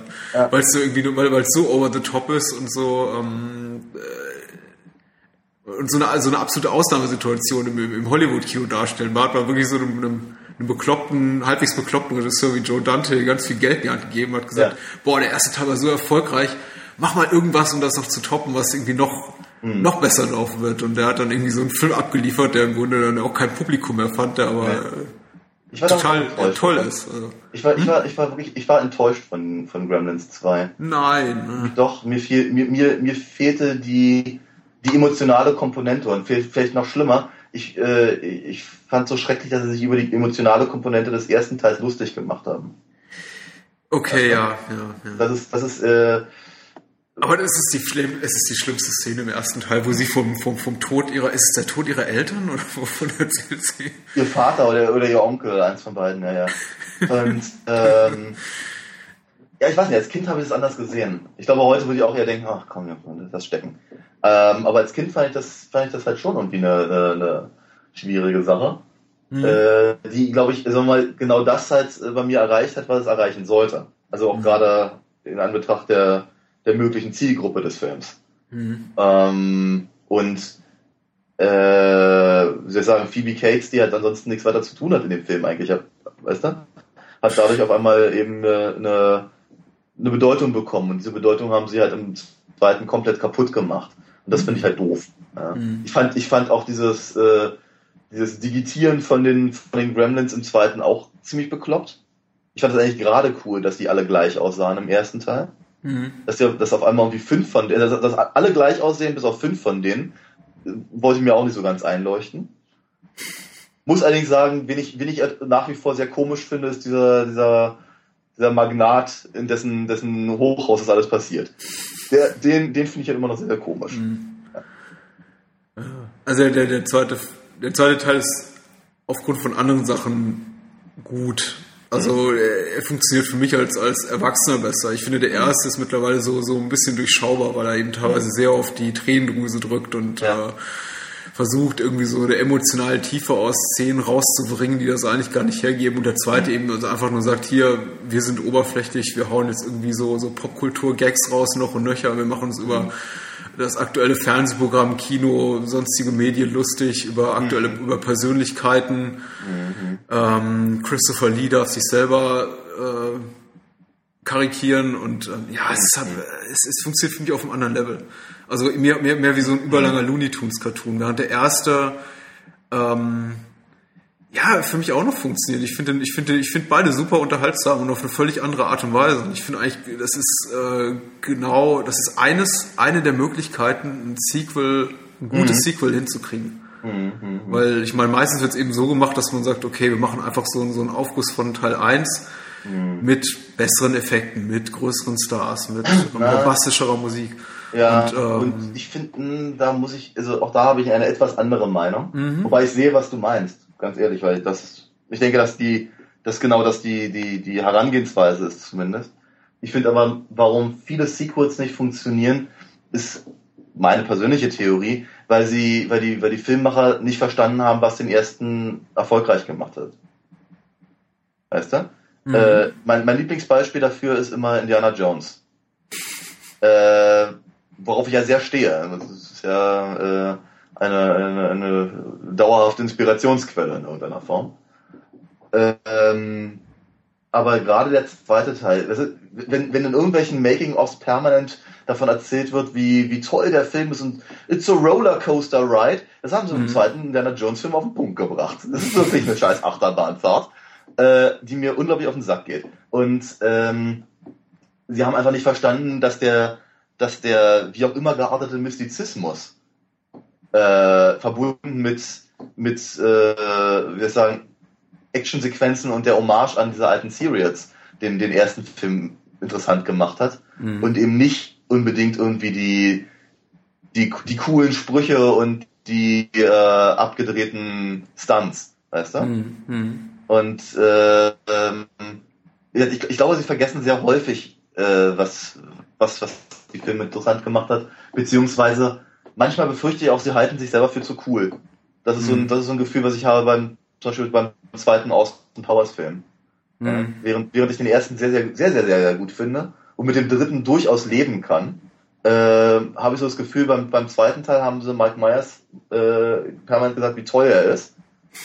Und er hat dann, er hat dann irgendwas gemacht, um genau das zu bestätigen. Und ich habe das Gefühl, das ist bombastisch nach hinten losgegangen. Mhm. War da wird sich ja freuen, da wird sich ja freuen, dass ein vierter aus dem Powers-Film gerade in Planung ist. Ich weiß, ja. Ich vermute mal, ich werde ihn sogar angucken. Also, aber ähm, wie gesagt, also es hat dem, hat dem zweiten Film nicht gut getan. Und äh, ja, wie soll ich sagen? Äh, noch schlimmer eigentlich, wenn wir schon bei eigentlich ja bei den Nostalgie-Sachen sind, noch schlimmer finde ich ja tatsächlich die diese komische Riege von 80er Jahre Videofortsetzungen. Hast du mal, hast du mal Splash 2 gesehen? Ja, ja, ja. Also, während man, also, weißt du, der erste Film hatte durchaus seinen Charme. Ja? Mhm. Äh, Tom Hanks in seiner, in seiner noch etwas schlachsigeren, etwas lustigeren Phase. Wobei, ich, ich muss ganz ehrlich sagen, ich glaube, mein Lieblings-Tom Hanks-Film ist nach wie vor Big. Mhm. Ähm, ich mochte auch die, die Synchronstimme damals von ihm lieber als hier Arne Elzholz, der viele tolle Sachen macht, aber zu Tom Hanks, finde ich, passt da gar nicht. Äh, und damals wurde ja, glaube ich, gesprochen von dem, der auch äh, Mel Gibson macht. Und äh, hier ähm, Billy Crystal und so, mhm. glaube ich. Bin mir gerade nicht sicher. Splash war total niedlich und außerdem, ich habe keine Lust, das zum dritten Mal zu sagen, ernsthaft. Äh, okay, wir hatten ja. ja die Aufnahme gerade unterbrochen und versuchen gerade zu, wieder zurück zum Punkt zu kommen, aber wo waren wir bei Direct-to-Video-Sequels zu genau, erfolgreichen Wie, zum, wie zum Beispiel Splash 2, was ganz furchtbar ja. war. Oder wie, mich, wie ich mich auch gerade daran erinnerte, äh, Teen Wolf 2. Der glaube ich aber sogar im Kino. Oh. Wer, wer, wer spielte die Rolle in Teen Wolf 2? Äh, oh, ich weiß, Jason Bateman. Jason Bateman, genau. Oh, oh. In welchem Film war Jason Bateman fett? War das Stand By Me oder? Hm, da hat er nicht mitgespielt. Nee, da hat er, ähm, ah, ich erinnere, ich hatte irgendwie Jason Bateman fett in Erinnerung und ich weiß nicht mehr wo. Hm. Jetzt muss ich ihn kurz suchen. Hm. Ähm, nein, nein, nein, nein, nein, das war auch nicht Jason Bateman. Doch, Team Wolf 2. Ja. Tatsächlich. Ja. Und ich, erinn- und ich verwechsel ihn gerade mit dem Jungen aus Stand By Me, Hm? mit dem dicken Jungen aus Stand By Me. Ach so. Und ich weiß nicht, wie der heißt. River Phoenix? Nicht River Phoenix, Nicht nicht, River Corey Feldman, nicht äh, Will Wheaton, und, Genau. sondern der, Wesley Crusher, ja. Genau. Hm? ja, Ja. tatsächlich, Jason Beck, der, der jetzt eine große Karriere macht, unglaublich, ja. Mittler, Also- mittlerweile, ja, aber der hat ja auch 30 Jahre gedauert. Ich wundere mich nur, dass er noch so jung aussieht. Ja, mittlerweile wirklich in äh, ziemlich jedem Film zu sehen. Ja, ja. Also, ähm, Ich gönn's ihm ja auch in irgendeiner Form, aber wie was er damals gemacht hat. Unter anderem zum Beispiel auch hier äh, Bates Motel. Nee. Also, Armadillo Bears, ein total chaotischer Haufen. ja, ja, also. Ja, okay. Ah, Stand By Me, Geheimnis eines Sommers. Ähm, Jerry O'Connell. Jerry O'Connell. ja. Ja. Ja, ja, später, später äh, Hauptdarsteller in, in, in, in diversen Fernsehserien? wirklich äh, ja, Fernsehserien und äh, schlechten Fratboy-Comedies, irgendwie Ja. Campus-Comedies, so wie Ja. äh, irgendwie Tomcats, Ja, wo es, glaube ich, eine Szene gibt, wo er irgendwie seine eigene Kotze trinkt und naja. Aber, aber hat er nicht auch hier, äh, hier äh, Show Me the Money, wie hieß es noch gleich? Jerry Maguire gemacht? Ähm, ja. Tatsächlich, ja. Ein ganz, ein ganz merkwürdiger Schauspieler, der, wo ich, bei dem ich immer das Gefühl habe, also der hat irgendwie wahnsinnig viele äh, Fernsehserien angeführt als Hauptdarsteller Mhm. und seine Versuche im, im, im Kino zu landen sind immer kläglichst gescheitert. Mhm. Aber er ist irgendwie auch nicht wegzudenken, das ist immer da. Ich habe äh, ihn letztens gesehen in, in der Neuauflage von, von Pira Piranha. Ja, okay. Äh, Piranha der 3D-Fassung und da spielt er, glaube ich, so so so einen spielt einen Pornoregisseur oder Pornoproduzenten und ähm, spielt eigentlich das, was er am besten kann, nämlich einfach ein schleimiges Arschloch. Und das ist tatsächlich sehr amüsant. Ich mö- möchte sagen, er ist das Beste an dem Film. Ähm, fand ich fand ich durchaus amüsant. Ansonsten habe ich auch seine Karriere aber nicht weiter verfolgt. Wenn ich allerdings mir so seine äh, Filmografie angucke in der IMDb, ist es auch nicht weiter. Mhm. Merke ich oh, ich habe nicht so viel verpasst. Mhm, nee, ich, ich befürchte auch, ja. So, wir waren vorhin schon mal kurz bei Star Wars. Ja. George Lucas, Rape My Childhood. Hatten wir schon mal letzte Woche. Ja, ja. Wie empfindest du das Ganze? Ist das irgendwie, wie, wie, wie guckst du heute auf Star Wars zurück? Für dich so, Es ist für mich ganz schwierig, weil ich hatte eine ganz, ganz große Star Wars Phase. Als Kind sowieso. Als Kind war es irgendwie die absolute Offenbarung. Also schon bevor ich die Filme überhaupt gesehen habe. Ne? Allein die, allein die Fotos halt. Ich hatte ja vorhin gesagt, ich hatte dieses Panini Sammelalbum. mhm. Ähm, da ist mir schon, wie jetzt sagen, sind mir sämtliche Synapsen durchgebrannt, weil es einfach so die Fantasie beflügelt hat. Ähm, als ich die Filme dann gesehen habe, war ich schwerst begeistert. Und ähm, ich meine Gott, ich habe mir sogar die Ewoks angeguckt und fand, habe mich damals gezwungen, sie gut zu finden. Battle of Endor. Ja, ja, ja. Kampf um Endor und Wo, wobei der zweite sogar noch gar äh, äh, Karawane der Tapferen. Ja, ich, ich finde Karawane der Tapferen in der ersten halben Stunde, als sie im Prinzip so ihn aufziehen wie so einen, so einen alten Disney äh. Hm. Also die, die Wüste lebt und so ein Krams. Da funktioniert er erstaunlich gut. Auch wenn man Ewoks nicht mag. Aber ähm, das ist ein interessanter Ansatz gewesen. Sie haben es dann irgendwann vergessen innerhalb des Films. Hm. Und äh, hier Kampf um Endor fand ich damals, als ich noch Video gesehen habe, deutlich besser. Aber äh, meine Güte. Ähm, ich, Ich muss ganz ehrlich sagen, Ja. ich habe den Unterschied, also den qualitativen Unterschied zwischen äh, der originalen Krieg der Sterne Trilogie und diesen Ja. Ewoks Spin-off-Filmen gar nicht wahrgenommen in, Ja. im, in jungen Alter. Für mich waren die einfach alle cool, die Filme. Ja. Und äh, ich hätte danach nicht sagen können, wow, der eine Film ist wirklich kompetent inszeniert mit hervorragenden Special Effects und tollen Action-Szenen und einer ansprechenden Story und das andere ist eben nur ein besseres TV-Movie. Also ich hätte ich gar nicht sagen können, ich fand die einfach cool damals. Ja, ich, kon ich konnte es schon sagen, aber glaube ich, mich, mich, hat, mir, mich hat vor allem gestört, dass das Imperium nicht auftaucht und sowas, weißt du? Das ist irgendwie, das ist halt irgendwie so losgelöst von der Hauptstory ist. Fand ich halt doof damals. Aber ich glaube, George Lucas hatte damals recht. Ich meine, macht ihm das heute immer so zum Vorwurf. Also äh, Rückkehr der Jedi-Ritter wird ja bekannterweise immer so als das schwarze Schaf der Originaltrilogie angesehen. Es erzeugt jetzt nicht den, den Hass äh, seitens der Fans wie, wie, wie die Prequels, aber äh, es gibt durchaus einige sehr große, große Gegner, also mhm. aus, ausgesprochene Gegner des, des dritten mhm. Teils in, im, im, Fandom, im Star mhm. Wars Fandom. Äh, und hauptsächlich werden so als Hauptschulträger für das Versagen des dritten Films immer so die Evox angeführt. Aber ich muss ganz ehrlich sagen, zu Josh Lucas Verteidigung, also mich als Kind mhm. ähm, in einem jungen Alter von, sagen wir mal, unter zehn, ja. haben die Evox sehr angesprochen. Ja, ich natürlich. Die, ich mich, fand die sehr amüsant. Ich, ich äh, mich auch. Ich meine, wenn, man, wenn wir durchrechnen, war ich acht, als der Film mhm. rauskam und ich ihn auch gesehen habe. Natürlich fand ich die Evox cool. Ich konnte mich auch mit denen ganz gut identifizieren, weil, weil sie halt, naja, sie waren halt so klein und sie waren äh, im Vergleich zu dem, zu dem Imperium äh, einfach nicht, nicht so toll, ja, nicht so gut mhm. ausgebildet, hatten nicht so eine guten Waffen und haben ihn trotzdem die Scheiße aus der Rüstung gehauen. Mhm. Ähm, das war, das war schon eine coole Sache damals. Heute sehe ich es auch ein bisschen anders. Ja, das hassen aber, die Fans natürlich, dass die Stormtroopers da so solche mhm. totalen äh, Pussys sind, die. Das sind sie doch die ganze Zeit. Das ist doch das Schlimme. Das im Prinzip, wenn man sich die Sachen genau anguckt, außerhalb von der, von der, von der, von der Fansicht, äh, ich meine, die ballern drauf los und sie treffen nix. Ja, mhm. und so eine, so eine, so eine Sprüche von, wie von Obi-Wan, irgendwie so, so präzise schießen nur imperiale Sturmtruppen, denkst du, äh, das tun sie aber in den restlichen Filmen nicht. ja, und, äh, oder Darth Vader. Was hatten wir, was hatten wir Angst vor Darth Vader? Ja? ja. Der böseste Fiesling im gesamten Universum. Und der versaut jede einzelne Mission. Es gibt nicht ein einziges Ding, was der in den sämtlichen drei Filmen, in denen er auftaucht, in irgendeiner Form nicht versemmelt. Inklusive dem Überrennen der, der Rebellenbasis auf Rot. Er, er, er schafft es ja nicht mal, die, die, die, die, äh, die Leute da irgendwie äh, zu schnappen. Er, er versaut wirklich alles. Mhm. Ja, er ist kein besonders guter äh, äh, Adjutant vom Imperator, ehrlicherweise. Und ähm, muss allerdings auch sagen, diese Sichtweise hat sich mir auch erst durch die Prequels aufgedrängt. Mhm.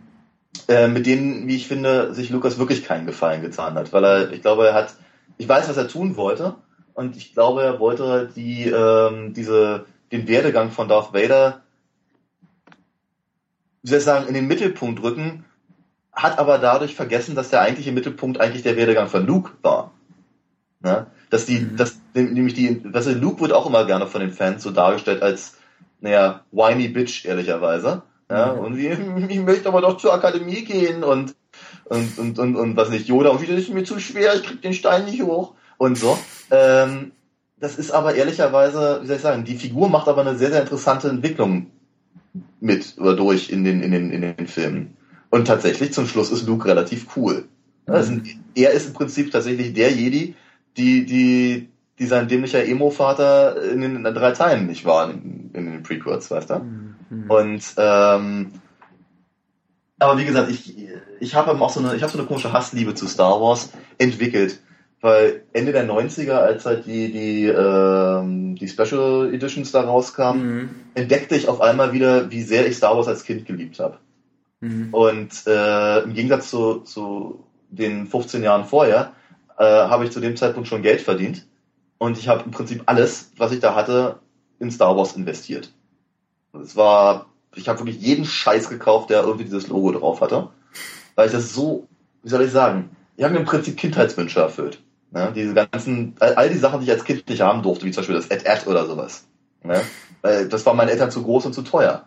Was ehrlicherweise verständlich ist. Mhm. Ja, äh, 15 Jahre später konnte ich es mir selber kaufen und ich habe es getan. Ich habe mir das Ding dann hingestellt. Wusste zwar nicht so genau, was ich damit anfangen soll, aber ich hatte es endlich. Und mhm. das habe ich mit, das habe ich mit vielen Sachen gemacht. Diese ganzen Spielzeuge sind sowieso nur für Erwachsene da. Ich glaube, ich habe mir noch mit Anfang 20 ein, ein, ein Micro Machines Millennium Falcon geholt. Ja.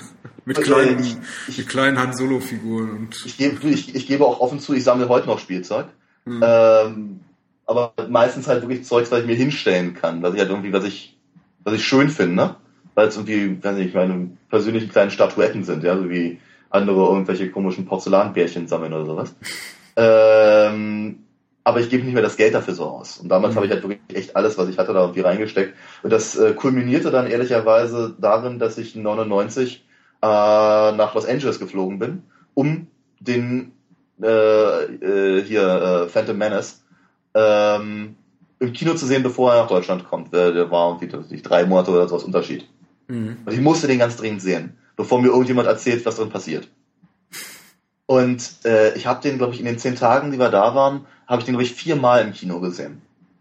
Und nach dem vierten Mal fiel mir langsam auf, wie blöd der Film ist. Erst nach dem vierten Mal. Hm. Ja, ähm, es war aber auch so, äh, es war die Zeit. Du hast keinen Stein werfen können in Los Angeles, ohne irgendwas mhm. von, von Star Wars treffen, zu treffen. Mhm. Wirklich jeder, jede kleine Pupskaschemme hat irgendwie mitgemacht und hatten, was weiß ich, Servietten mit Jar Jar Binks drauf. Ja? Oder äh, wirklich die, die, die Kaufhäuser waren voll mit dem Zeug. Pizza Hut hatte irgendwelche merkwürdigen Aktionen und sonst wie. Du wurdest mit dem Zeug bombardiert. Ja, du, du wurdest in diesem Hype gehalten. Und ähm, das heißt in anderen Worten, und ich habe ich hab diese relativ teure und sehr weite Reise unternommen, damit ich diesen Film sehen äh, konnte. Ich durfte ihn gar nicht schlecht finden. Hm. Verstehst du, was ich meine? Das ist wirklich, äh, ich, ich, ich musste ihn ganz dringend ganz toll finden. Und äh, im Prinzip erst so kurz bevor der zweite dann rauskam, stellte ich fest, dass eigentlich die Sache sich erledigt hat. Und dann habe ich damit mehr oder weniger abgeschlossen. Ich habe mir dann die Sachen angeguckt noch äh, im Kino und äh, muss sagen, ab, ab und an, wenn mal ein Computerspiel rauskommt, dann hole ich mir das sogar noch, wenn es preiswert ist und freue mich dann auch durchaus. Weil ich auch immer das Gefühl habe, dass die Leute, die nicht George Lucas sind, aber in Star Wars arbeiten, meistens die besseren Ideen haben. Ähm, aber ich versuche, einen relativ großen Bogen drum zu machen, weil ich finde eigentlich nicht unbedingt, dass, dass George Lucas äh, meine Kindheit vergewaltigt hätte. Ich glaube, ich glaube, er hat genau das Richtige gemacht. Er hat einfach, er, er hat nur einfach die, die Filme nicht für, für, für unsere Generation gemacht. Mhm. Und ähm, wie gesagt, ich glaube, der Hype hat mich eigentlich auch mehr kaputt gemacht als die Filme. Um nochmal ein Stück zurückzugehen zur Originaltrilogie, ist ja nicht damals schon, ich glaube 96 war es, als die Special Editions der Originaltrilogie rauskamen, nicht da schon so ein bisschen das Herz in die Hose gerutscht, weil du dir die angeguckt hast im Kino. Also ich habe es zumindest, ich habe es mir auch damals angeguckt und ich hatte mhm. schon, ich war glaube ich 17, 18, schon, schon in einem noch vergleichsweise jungen Alter schon so das, äh, das Gefühl, okay, das geht gerade in eine falsche Richtung, weil all das, was mir nicht gefallen hat, war das neue Zeug. Mhm. Das waren auch keine Spezialeffekte, die neuen, die er da eingebunden hatte. Es waren noch nicht mal Spezialeffekte auf dem Level von Jurassic Park, der drei Jahre ja. vorher im Kino gelaufen war. Die waren einfach mäßig. Also ja. es ist diese, diese, diese Art der, der CGI Special Effects, die so die es so bis 2000 2001 gab, die einfach mhm. nur nur matschiges, unnatürliches ja. Äh, ja. Du hast völlig recht. Sind. Ich, ich kann es gar nicht so genau definieren, aber es, man, man sieht ihnen an, dass sie eben aus genau der Zeit sind, als man noch nicht so die, die, die Kunst der, der, der computergenerierten Spezialeffekte gemeistert hatte. Ja, ja. Und da habe ich schon gedacht, oh, äh, irgendwas läuft dir falsch. Ja, äh, ganz so ging es mir nicht. Also ich glaube, ich glaube, so im Unterbewussten vielleicht schon, durchaus, möchte ich gar nicht ausschließen. Aber äh, zu dem Zeitpunkt habe ich noch alles aufgesogen, was ansatzweise irgendwie an neuen Szenen da war. Hm. Ich wusste äh, nicht mal, dass das Jabba sein soll. Also. Okay, das, das habe ich schon verstanden. Äh, ja, er sah so völlig anders aus. Er war ja. nur so ein, ein, ein CGI-Blob. Ja, das wahr, natürlich. ähm, nee, aber was ist ich, keine Ahnung. Äh, zu der Zeit hatten sie auch hier die, ich sagte ja gerade, die Computerspiele. Sie hatten diese Jedi Knight Geschichte mhm. gemacht, wo sie eben die, die, das, was man ja, die, die Cutscenes im Prinzip, äh, haben sie eben nicht animiert, sondern sie haben halt Schauspieler hingestellt und so. Und ich habe wirklich, ich hab alles, was irgendwie neue Star Wars Szene war, mhm. habe ich, habe ich begeistert aufgenommen. Hab gar nicht, ich habe, glaube ich, habe nicht darüber reflektiert, ob das jetzt gut oder schlecht ist. Ich habe einfach nur gefreut, mal wieder was Neues aus dem Universum zu sehen. Mhm. Weil für mich war es immer ein visuelles Ding. Ich habe die, habe zum Beispiel die Bücher auch nie gelesen. Obwohl ich so ein Fan war, habe ich mich wollte ich nicht. Für mich war das immer was Visuelles. Mhm. Ähm, die Comics habe ich dann wieder ab und an gelesen. Hast ähm, du Anfang der 90er auch Rebel Assault gespielt? Rebel das Assault? Eines, eines so der ersten CD-ROM-Spiele. Ne? Ja, ja. Nee, Rebel Assault 2 habe ich gespielt. Das hatte auch, da, auch, auch Filmszenen, ne? War auch nicht, ja, war auch nicht so ein wirkliches Spiel, war mehr so vorgerenderte Szenen, wo du eigentlich nur so, so minimal äh, mhm. was tun konntest. Also, ja, ähm, genau. Genau. Aber das war eben noch, noch, noch vor den Special Editions. Da gab's, das war einfach zu einem Zeitpunkt, da hatte es seit über zehn Jahren kein neues Star Wars Filmmaterial mehr gegeben, abgesehen von hier Karawane der Tapferen. Ja, ja, ja. ähm, und äh, man war, ich, ich zumindest war ganz heiß drauf. Also mhm. selbst, obwohl das alles natürlich Schauspieler waren, die kein Mensch kennt und die so einfach in so einer, so einer mhm. Uniform gesteckt hatten und in eine billige Kulisse ges äh, gestellt hatten oder vom Bluescreen noch schlimmer, ähm, fand ich's toll. Ich habe es echt aufgesucht. Also. Ja, ja, genau, das ist der Punkt. Ja. Aber irgendwie so, mir, mir ist früher, früher schon das Herz gebrochen, also in Bezug auf Star Wars, wobei ich nie so der große Fan war. Ich war mehr, mehr, mehr Star Trek-Fan. Ich hatte auch die Star Trek-Figuren zu Hause und Modellbausätze und alles mögliche, aber viel mehr Star Trek als Star Wars. Und Ja. äh, mir ist eigentlich schon, ich habe eigentlich schon, ja, eigentlich 96 mit den Special Editions ziemlich die Hoffnung verloren, dass da noch was Vernünftiges bei rauskommt. Ich habe mir dann auch den dritten nicht mehr im Kino angeguckt. Ja. Ähm, Da hatte ich ein Problem mit. Also mit dem dritten hatte ich ein richtiges Problem. Äh, äh, gar nicht, gar nicht mal, weil, weil irgendwelche bestimmten Sachen mir nicht gefallen hätten. Das ist sicherlich auch ein Punkt, ja. Also was ich meine, wenn wenn, wenn, am, wenn, wenn am Anfang vom, vom ersten äh, damals erzählt wird, irgendwie, dass äh, Darth Vader irgendwie die Jedi gejagt und vernichtet hat und in dem, in dem Film bringt er mal eben kurz einen, einen Kindergarten um, denke ich mir, das ist eine ziemliche Scheißidee gewesen von Lucas. Ähm, ja, aber äh, ich hatte ein ganz anderes Problem und dachte mir, mit, he even killed the younglings. ja, ja, ja. Ähm, äh, nein, das war später. ja, jedenfalls, jedenfalls ähm, me- mein Problem war, dass zu dem Zeitpunkt mittlerweile die, die mediale Ausbreitung schon so um sich geschlagen hat. Ich rede immer noch vom dritten Film, dritten, von der dritten Special Edition der Ja, Originaltrilogie. Ach so, ah, entschuldige. Ich, dachte, äh, Ich dachte schon, äh, irgendwie ich dachte, bin, sind wir gerade im falschen Film. Nee, ich dachte, nee äh, Revenge of the Sith. Ja, dachte ich. den ich wiederum ganz gut fand. Aber, Achso. Okay, aber, auch nur, weil er, aber auch nur, weil er, weil er vergleichsweise düster war. Und auch wirklich nur im Vergleich zu äh, Phantom Menace und Ja. äh, hier At- Attack of the Clones, Attack of the Clones war, die, die, die, die beide wirklich, wirklich, wirklich richtig schlecht waren. Auch nach objektiven Maßstäben. Und, Mhm. und im Vergleich zu denen, meiner Meinung nach, und äh, im Vergleich zu denen war dann die Rache der Sith schon wieder relativ gut. Also ja. Nee, hat mich mit einem Ja, befriedigenden was, Gefühl. was, was, was mich halt damals, also wir, abgesehen davon, dass wir grad, oder dass ich halt irgendwie dich nicht ganz verstanden habe, ähm, hatte, hatte ich halt vor allem ein Problem in den ersten 15 Minuten von, von, von der Rache der Sith. Hm. Weil ich wusste nicht, worum es geht. Und ich dachte, ich saß da und dachte mir, also ich meine, ich beschäftige mich mit Star Wars bevor, seit, also seit lange bevor ich die Filme gesehen habe. Also im Prinzip seit etwa so 78, 79 etwa die, die, die Hörspiele hatten. Und ich verstehe nicht, was da gerade passiert. Das kann doch nicht sein. Ne? Und dann fiel mir auf, dass ich halt die Zeichentrick-Episoden nicht gesehen habe, die dazwischen spielten.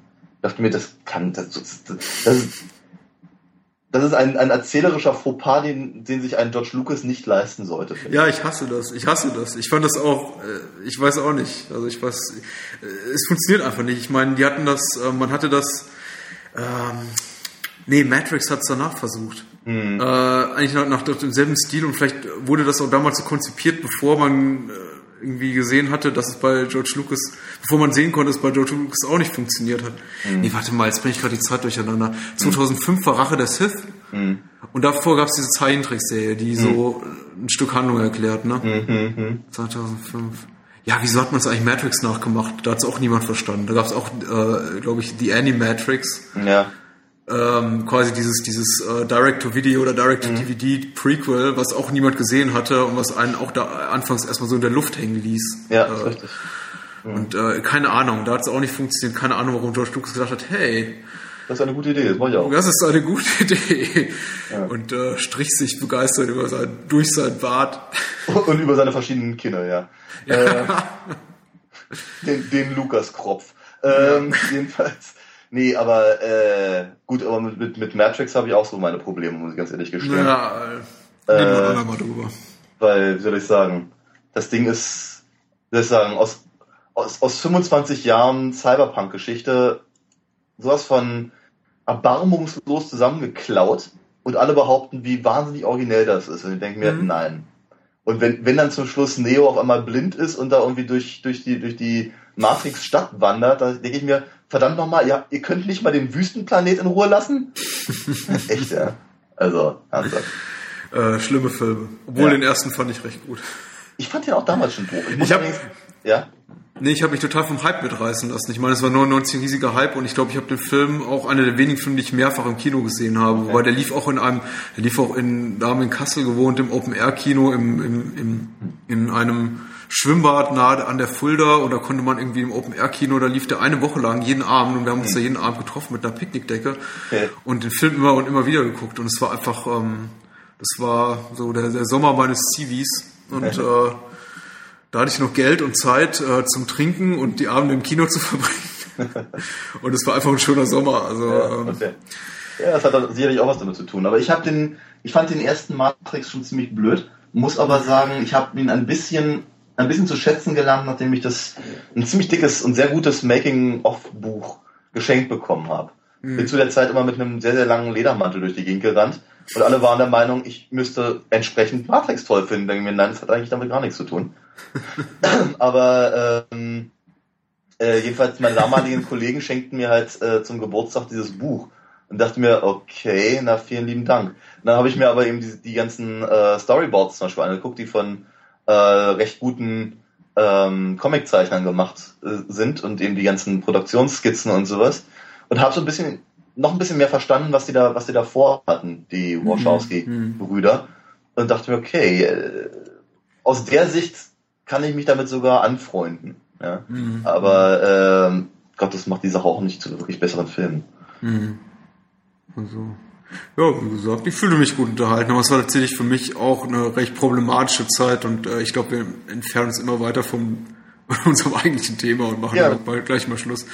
Aber äh, was ich dazu sagen, dazu sagen wollte, so die späten 90er waren für mich, da war ich dann schon schon so so Filmliterat oder filmisch belesen, dass ich wirklich äh, langsam Probleme hatte, auch Filme noch so unreflektiert zu gucken und genau immer wieder auf dasselbe Problem stieß, was du auch gerade so umschrieben hast, dass ich mir äh, Filme gesehen habe, die alle unheimlich gut fanden und von über, über die ich nur gedacht habe, warte mal, ich kenne das alles, ich kenne das alles aus aus dem Hongkong-Kino und äh, ich, ich kenne das aus aus John Woo-Filmen und aus Ringo Lamb-Filmen und aus True Hark-Filmen und äh, ich, ich habe das alles gesehen schon irgendwo mal.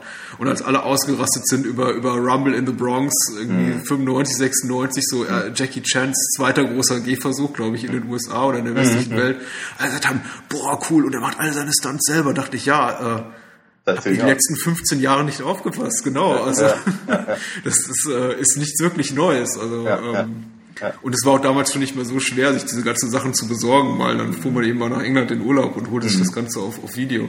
Ja. Äh, oder in der Videothek, auch wenn es alles kaputt geschnitten war. Aber wenn man ein bisschen die Augen offen hielt, konnte man das alles schon lange vorher erkennen, was da auf uns zurollt. Und Okay. äh, Ja, aber um, um nochmal auf diese, auf die, sozusagen die Nostalgie von etwas früher, weil ich meine, das ist ja auch sehr nostalgisch, was wir gerade erzählen, ähm, aber nochmal auf die äh, wirklich frühen Filmerfahrungen praktisch zu kommen. Äh, was ich ja wirklich vermisse, abgesehen von dem vorhin erwähnten äh, Sonntagnachmittagsfeeling, ähm, sind, sagen wir mal, ehrlich sentimentale Filme. mhm. ähm, Filme, die sich einfach nicht, wie soll ich sagen, die, die sich trauen, sagen wir vielleicht auch hart an der Kitschgrenze zu sein, aber dabei ehrlich sind. Also was wäre so ein Film für dich? ich habe das, jetzt, wieder- jetzt kommen wir ganz, ganz am Anfang, äh, am Anfang der, äh, des, des Podcasts. Äh, ich habe mir nämlich gerade am Son Samstagnacht habe ich mir äh, Hans Christian Andersen angeguckt von äh, ein, ein, ein Danny Kaye Film von 52. Mhm. Äh, und Danny Kaye ist eben auch so einer mein- meiner Helden der frühen Kindheit. Weil damals liefen die Sachen eben auch rauf und runter, die Lachbombe und äh, König der Spaßmacher und natürlich natürlich äh, äh, der Hofnarr, ne? der Becher mit dem Fächer und so. Ähm, die ja so langsam aber sicher offenkundig von der neuen Generation wiederentdeckt werden, YouTube sei Dank. Ähm, und äh, Hans Christian Andersen könnte rein theoretisch ein ganz, ganz typischer Disney-Film sein im Prinzip, wenn er nicht noch einen, einen zusätzlichen künstlerischen Anspruch hat. Weil ich glaube, Mhm. von den zwei Stunden sind bestimmt eine Dreiviertelstunde das Ballett, mit dem ich relativ wenig anfangen kann. Aber ähm, Danny Kaye ist einfach toll. Er ist einfach großartig. Er ist, er ist, er ist lustig, er, er singt gut, er kann sich, er ist ein sehr, sehr guter Schauspieler gewesen. Äh, und er konnte halt die, äh, die nötige Emotionalität seiner Rolle rüberbringen, ohne eben peinlich oder kitschig zu sein. Mhm. Weißt du? Äh, in so einem Film, der eben, der, der sehr wohl auf die Tränendrüse drückt und das zu Recht, äh, fehlt aber, fehlt aber dieser typische, dieser Wayne's World Oscar-Clip und wie, und ich habe niemals schreiben und lesen gelernt. Weißt du? Äh, so diese, diese Momente, die uns das heutige Hollywood-Kino halt irgendwie markiert als jetzt wird's emotional und jetzt müssen wir mit den Figuren mitfiebern. Das haben die damals mhm. komplett anders angesetzt und vermutlich würde man, viele Leute würden vermutlich das heute für, für unglaublich kitschig halten. Ja? Ähm, aber wir nicht, nicht umsonst waren so eine Sachen oder was weiß ich, was Sound of Music oder sonst was äh, mhm. so, so enorm erfolgreich. Und ich glaube, sowas, sowas fehlt mir auch durchaus. Mhm. Ja? Und äh, also wie gesagt, ich habe mir den, hab mir den jetzt gerade angeguckt wieder und ich war, ich glaube, ich habe den auch bestimmt seit 25 Jahren nicht mehr gesehen oder sowas, aber ich war sehr, sehr begeistert. Mhm. Ja. Ja. Ich frage mich gerade, ob es die Filme nicht mehr gibt oder ob wir sie einfach nicht sehen, weil sie nicht zugänglich sind. Ob sie vielleicht in irgendeinem fernen Land noch produziert werden, weil es dort ein Publikum gibt, das daraus steht, oder ob, mhm. ob es sie einfach nicht mehr so gibt. Ich meine, unsere Zeit ist eben auch ähm, die Zeit, in der wir heute leben. Ich weiß nicht, ob es sie noch hergibt, solche Filme zu produzieren wie, keine Ahnung, It's a Wonderful Life, solche ja. wunderschönen, sentimentalen, ehrlichen Filme mit so einer ganz klaren Moral, die aber halt nicht, nicht falsch oder aufgesetzt wirken. Mhm. also so Oscar-Clip-mäßig, wie, wie das, wie, das, also wie du es gerade erwähnt hast. Mhm. Ich weiß es nicht. Ich meine, manchmal vermisse ich das auch, aber nicht so häufig, ganz ehrlich. Tja, ich, ich, ich, ich weiß es, ich weiß es nicht. Ähm, ich weiß nur, dass es halt wahnsinnig schwer ist, so eine, auch die alten Filme heute noch zu kriegen. Ich habe mich gerade neulich gefreut und ich glaube, deswegen kam ich auch drauf. Ähm, beim, beim Mediamarkt meines Vertrauens um die Ecke äh, haben sie jetzt ein bisschen umgebaut und haben, sagen wir mal, die aktuellen Blockbuster-Filme haben sie äh, fast ausschließlich nur noch als äh, Blu-ray. Dafür mhm. sehr, sehr viel und wirklich viele, viele Reihen äh, und haben die DVDs eher so in Richtung Arthouse und äh, Klassiker ein, einsortiert. Mhm. Und ähm, ich habe zwar irgendwie nicht, nicht unbedingt die Filme gef gefunden, die ich gesucht habe, ähm, aber äh, haben eine interessante Auswahl dennoch. Mhm. Und äh, ich hoffe, dass das so ein kleines bisschen vielleicht, vielleicht funktioniert. Weil das ist etwas, was ich zum Beispiel an französischen äh, ähm, ähm, Elektrofachmärkten, ich weiß nicht, was nennen sollte, also sowas wie Fnac oder sowas, ja. was ich da sehr schätze, dass eben wirklich eine, eine Abteilung von der Größe von Karstadt Sport ja, voll mit äh, Filmen, die bis 1896 reichen oder so, mhm. äh, halt da sind und du wirklich echt jeden, jeden Dreck findest da. Ja? Und ähm, ja, wie soll ich sagen, das ist halt schon eine Sache, die ich, die ich, die ich ganz toll finde. Ich, früher, deswegen, ich glaube, da komme ich auch wieder zurück auf dieses Sonntagsfeeling. Früher wurden so ein Kram im Fernsehen gezeigt. Mhm. Ja, wann, wann ist der letzte Hans Moser Film im Fernsehen gezeigt worden? ja, ich meine, ich, ich reiß mich jetzt nicht wirklich drum, aber ich finde es Ich wollte gerade sagen, aber, würdest du ja, gucken, ja. Ich, ich, du, ich glaube, wenn er, wenn er laufen würde, würde ich hängen bleiben. Mhm. Ich weiß nicht, wie lange, ja, aber ich würde dran hängen bleiben. Vielleicht auch aus nostalgischen Gründen. Ich finde aber einfach nur so schade, dass, äh, dass diese Sachen ja, wie soll ich sagen, dass das, das, das, ähm, äh, das, das mediale Empfinden oder die filmische Prägung ähm, für, für, für neue Generationen einfach auf die Art und Weise nicht stattfinden kann. Hm, ja? hm. Dass, du, dass, du, dass du so einen Leuten, die halt im Prinzip was 50 Jahre äh, deutschen Film zum Beispiel mitbestimmt haben, dass, dass, dass die den Leuten dann nichts mehr sagen. Wenn du sagst, Theo Ling, weißt du? Die sagen, hä? Dann kannst du vielleicht noch von Glück reden, wenn sie irgendwann mal lachen, wie wir Stan und Olli gesehen haben. Ja. Ich habe äh, ja, ich habe durch, ich habe, ich habe da ein bisschen ambivalentes Verhältnis zu diesem ganzen Thema. Ich habe da, ich, ich, ich sehe durchaus, was du meinst und ich kann. Es ist nicht so, dass ich nicht, wenn ich äh, in der richtigen Stimmung bin, solche Filme auch äh, genießen kann oder zumindest einen gewissen Unterhaltungswert darin finden kann. Mhm. Andererseits muss man wirklich sagen, gerade gerade das deutsche Kino, jetzt klammer ich mal den Danny Kay, den du vorher erwähnt hast, aus und was ich, Frank Capra und die ganzen großen Meister. Mhm. Aber äh, allein allein den deutschen Film betreffen, ist natürlich das deutsche Kino der 50er, 60er Jahre ein absolutes Brachland so an, an, an, an filmischer Qualität. Also das ist immer, immer, naja. wieder, die, immer wieder dieselben Klamotten, da ist relativ wenig dabei. Das man sagt, ja, ja, aber ja. Äh, ehrlicherweise, also nein, ähm, es geht doch gar nicht anders, historisch bedingt. Also ich meine. Ja. Aber es ist, es ist auch so, dass ich irgendwie denke, äh, du ab und an sehe ich mir gerne mal irgendwie im weißen Rössel an. Ja? Hm. Oder, oder die Graf Bobby-Filme, wenn man schon bei Peter Alexander hm. wird. Ja? Hm. Äh, Heinz Erhardt hat auch durchaus so seine Momente gehabt. Ja? Ähm, nicht umsonst waren sie eben auch so erfolgreich. Äh, ich, ich denke, dass man, also dieses, äh, das, was du gerade sagtest, wird halt so gerne konstatiert und ich denke mir aber auch, also es ist genauso wie, als würde man halt eine äh, eine wissenschaftliche Arbeit über, über Groschenhefte machen. Mhm. Sie haben ihre populärkulturelle Bedeutung und der muss man sich bewusst sein. Aus dieser Sicht muss man die Sachen eben auch gucken unter Umständen, wenn man sich damit eben auseinandersetzt. Ähm, aber natürlich gab es auch zu, ähm, äh, zu Zeiten halt so 50er, 50er, 60er Jahre, hat eben zum Beispiel ein Peter Lauer auch der Verlorene gemacht. Ist mhm. damit furchtbar gescheitert, wohlgemerkt, ja. Aber der Film ist ziemlich brillant. Oder äh, die Mörder sind unter uns, zum Beispiel. Mhm. Ja? Mhm. Äh, oder Fritz Langs Versuche, äh, äh, Dr. Mabuse wieder zu beleben, die mhm. dann letztendlich in so einer, in so einer komischen Edgar Wallace-Ecke gelandet sind. Wobei die Edgar Wallace die toll waren, ja. Ja, die haben auch ihre Berechtigung. So und, und nichts gegen die tausend Augen des Dok Dr. Mabuse. Ja, ja. Ein toller Film. Ja, ich weiß, es gab unheimlich, äh, äh, es gab gute Sachen und manchmal überrascht es mich richtig. Es hat mich zum Beispiel damals, ich habe, ähm, ich habe relativ früh den den Film, äh, ich glaube was der, der, Dürren, der Dürrenmatt-Roman heißt das Versprechen. Ja. Ich weiß nicht, ob die Verfilmung auch so heißt mit Heinz Rühmann und Gerd Fröbe.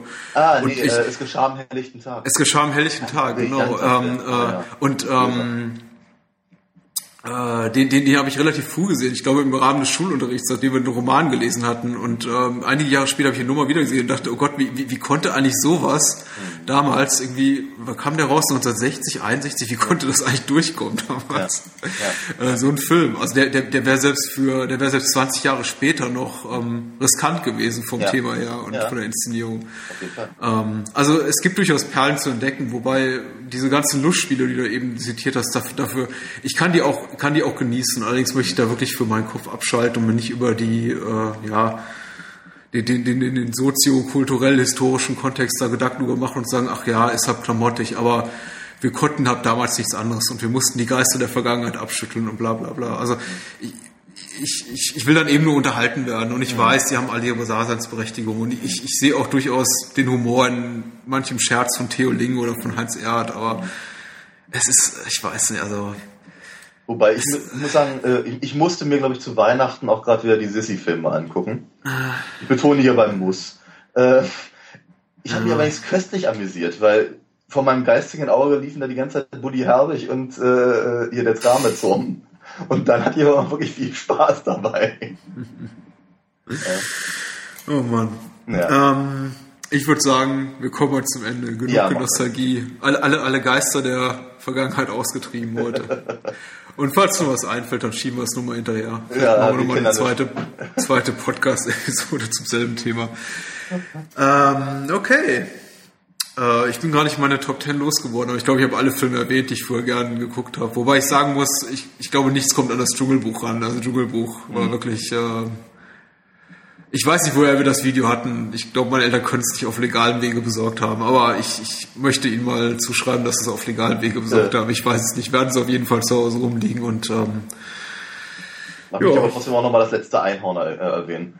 Oh ja, oh ja. Habe ich letzt habe ich letzten Nikolaus meiner Freundin auf Blu-ray geschenkt. Haben wir uns letztens abends so angeguckt. Ist Guter. immer noch ganz nett. Ja. Ist immer noch ganz nett. Ich, äh, ich finde natürlich schön, dass, da, äh, dass, dass Peter S. Beagle im Prinzip das, ja, äh, das, das Drehbuch zu seinem eigenen Roman gemacht hat.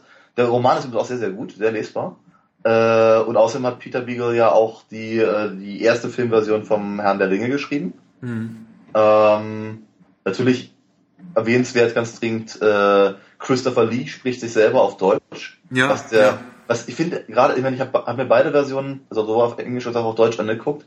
Und während ich es ziemlich kacke finde, dass auf Deutsch über das schöne, über, die, über zwei schöne Lieder gequatscht wird, was schon bei Superman doof war, ähm, und keiner wollte Margaret Kidder singen hören. Aber, ähm, aber bei, bei, bei Jeff Bridges hätte ich das gerne gehört. Ähm, aber wie ich finde, also hier äh, König Haggard äh, kriegt halt auf Deutsch noch eine, eine, eine ganz neue, neue Komponente. Und außerdem die Musik von America ist schön. Ja, wer liebt sie nicht? Okay. Ähm, winzig kleine Pause und dann verabschieden wir uns und geben euch einen kleinen Ausblick auf nächste Woche. Jo.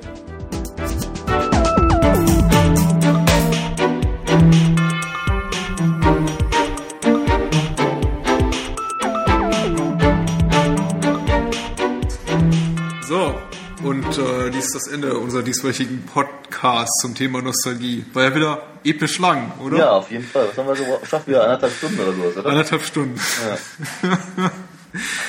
Ja. äh, für all diejenigen, die jetzt noch bei uns sind, bitte besucht doch mein Blog Bahnhofskino www.bahnhofskino.com, besucht die Facebook-Seite bahnhofskino.com auf Facebook. Schreibt mir gerne Feedback, uns Feedback an mail.bahnhofskino.com und Daniel, du darfst nochmal deine Seite erwähnen. Ich erwähne mal wieder alinafox.de, meine Comic-Seite. Jo, und hier ein kleiner Teaser auf nächste Woche. Wir sprechen über zwei, ja, ähm, also wenn ihr meintet, Bloodsport sei der absolute Tiefpunkt qualitativ unserer bisherigen Podcast-Filmauswahl gewesen, geht es geht noch.